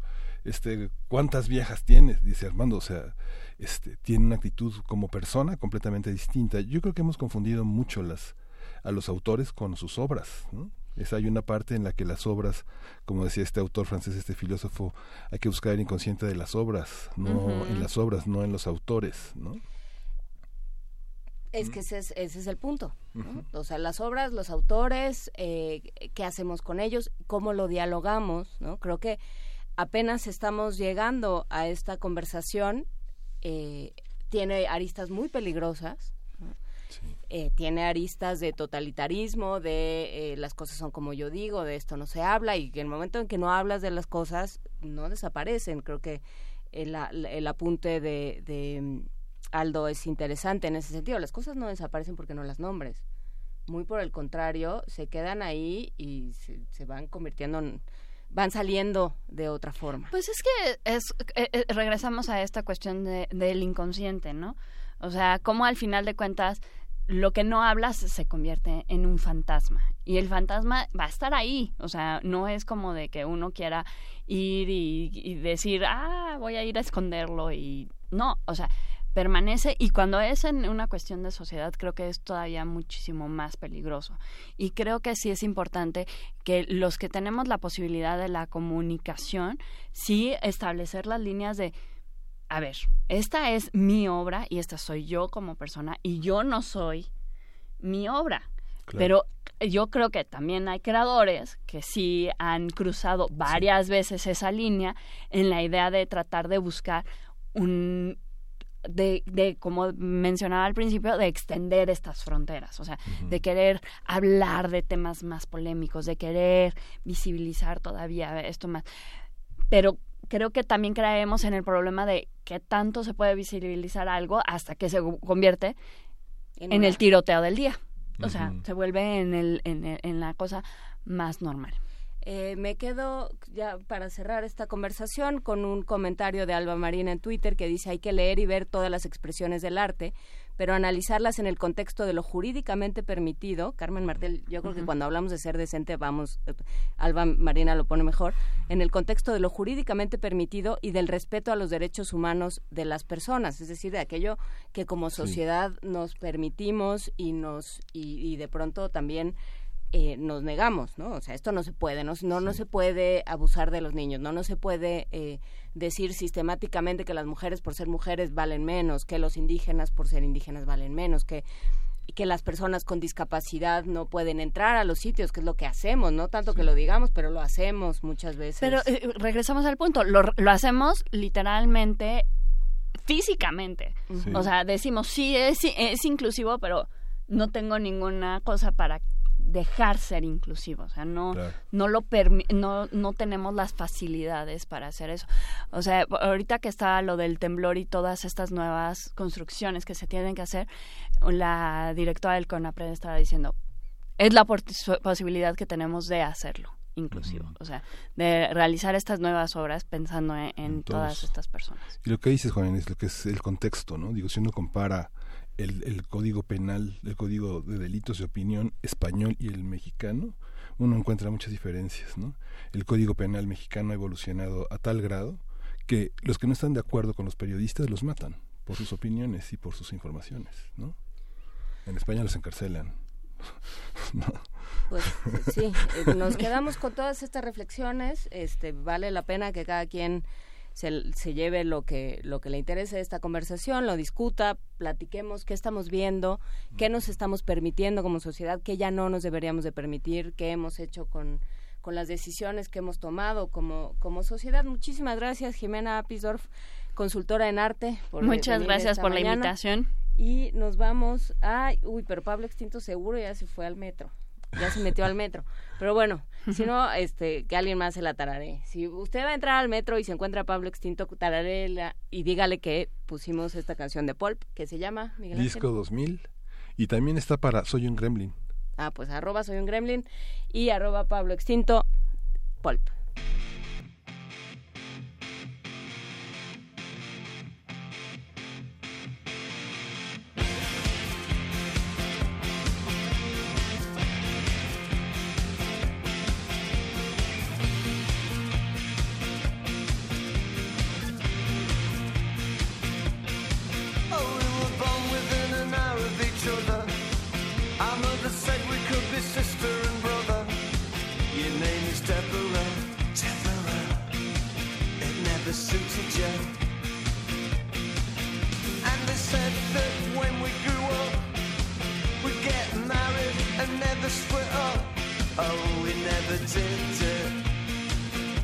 Although I often thought of it, oh Deborah, do you recall?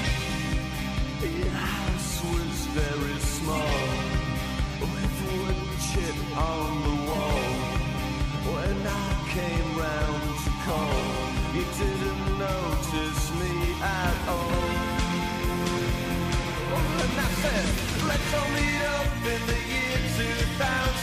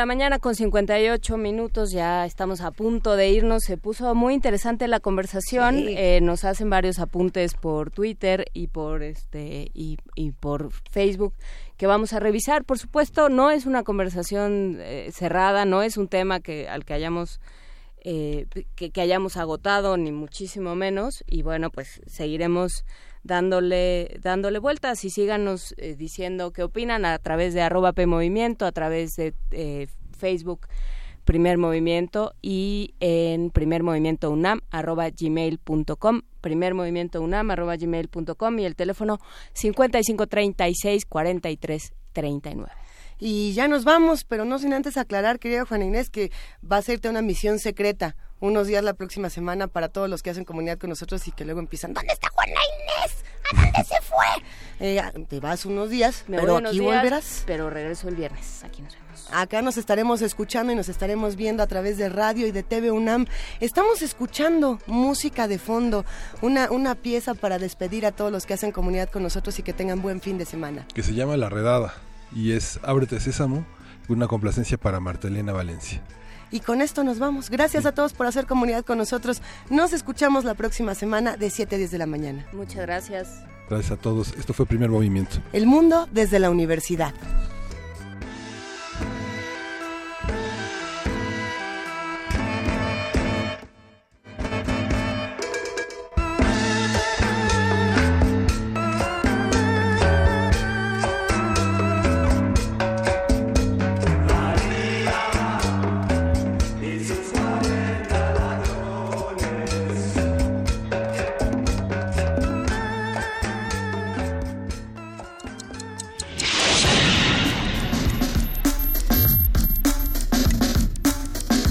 Radio UNAM presentó Primer Movimiento. El mundo desde la universidad.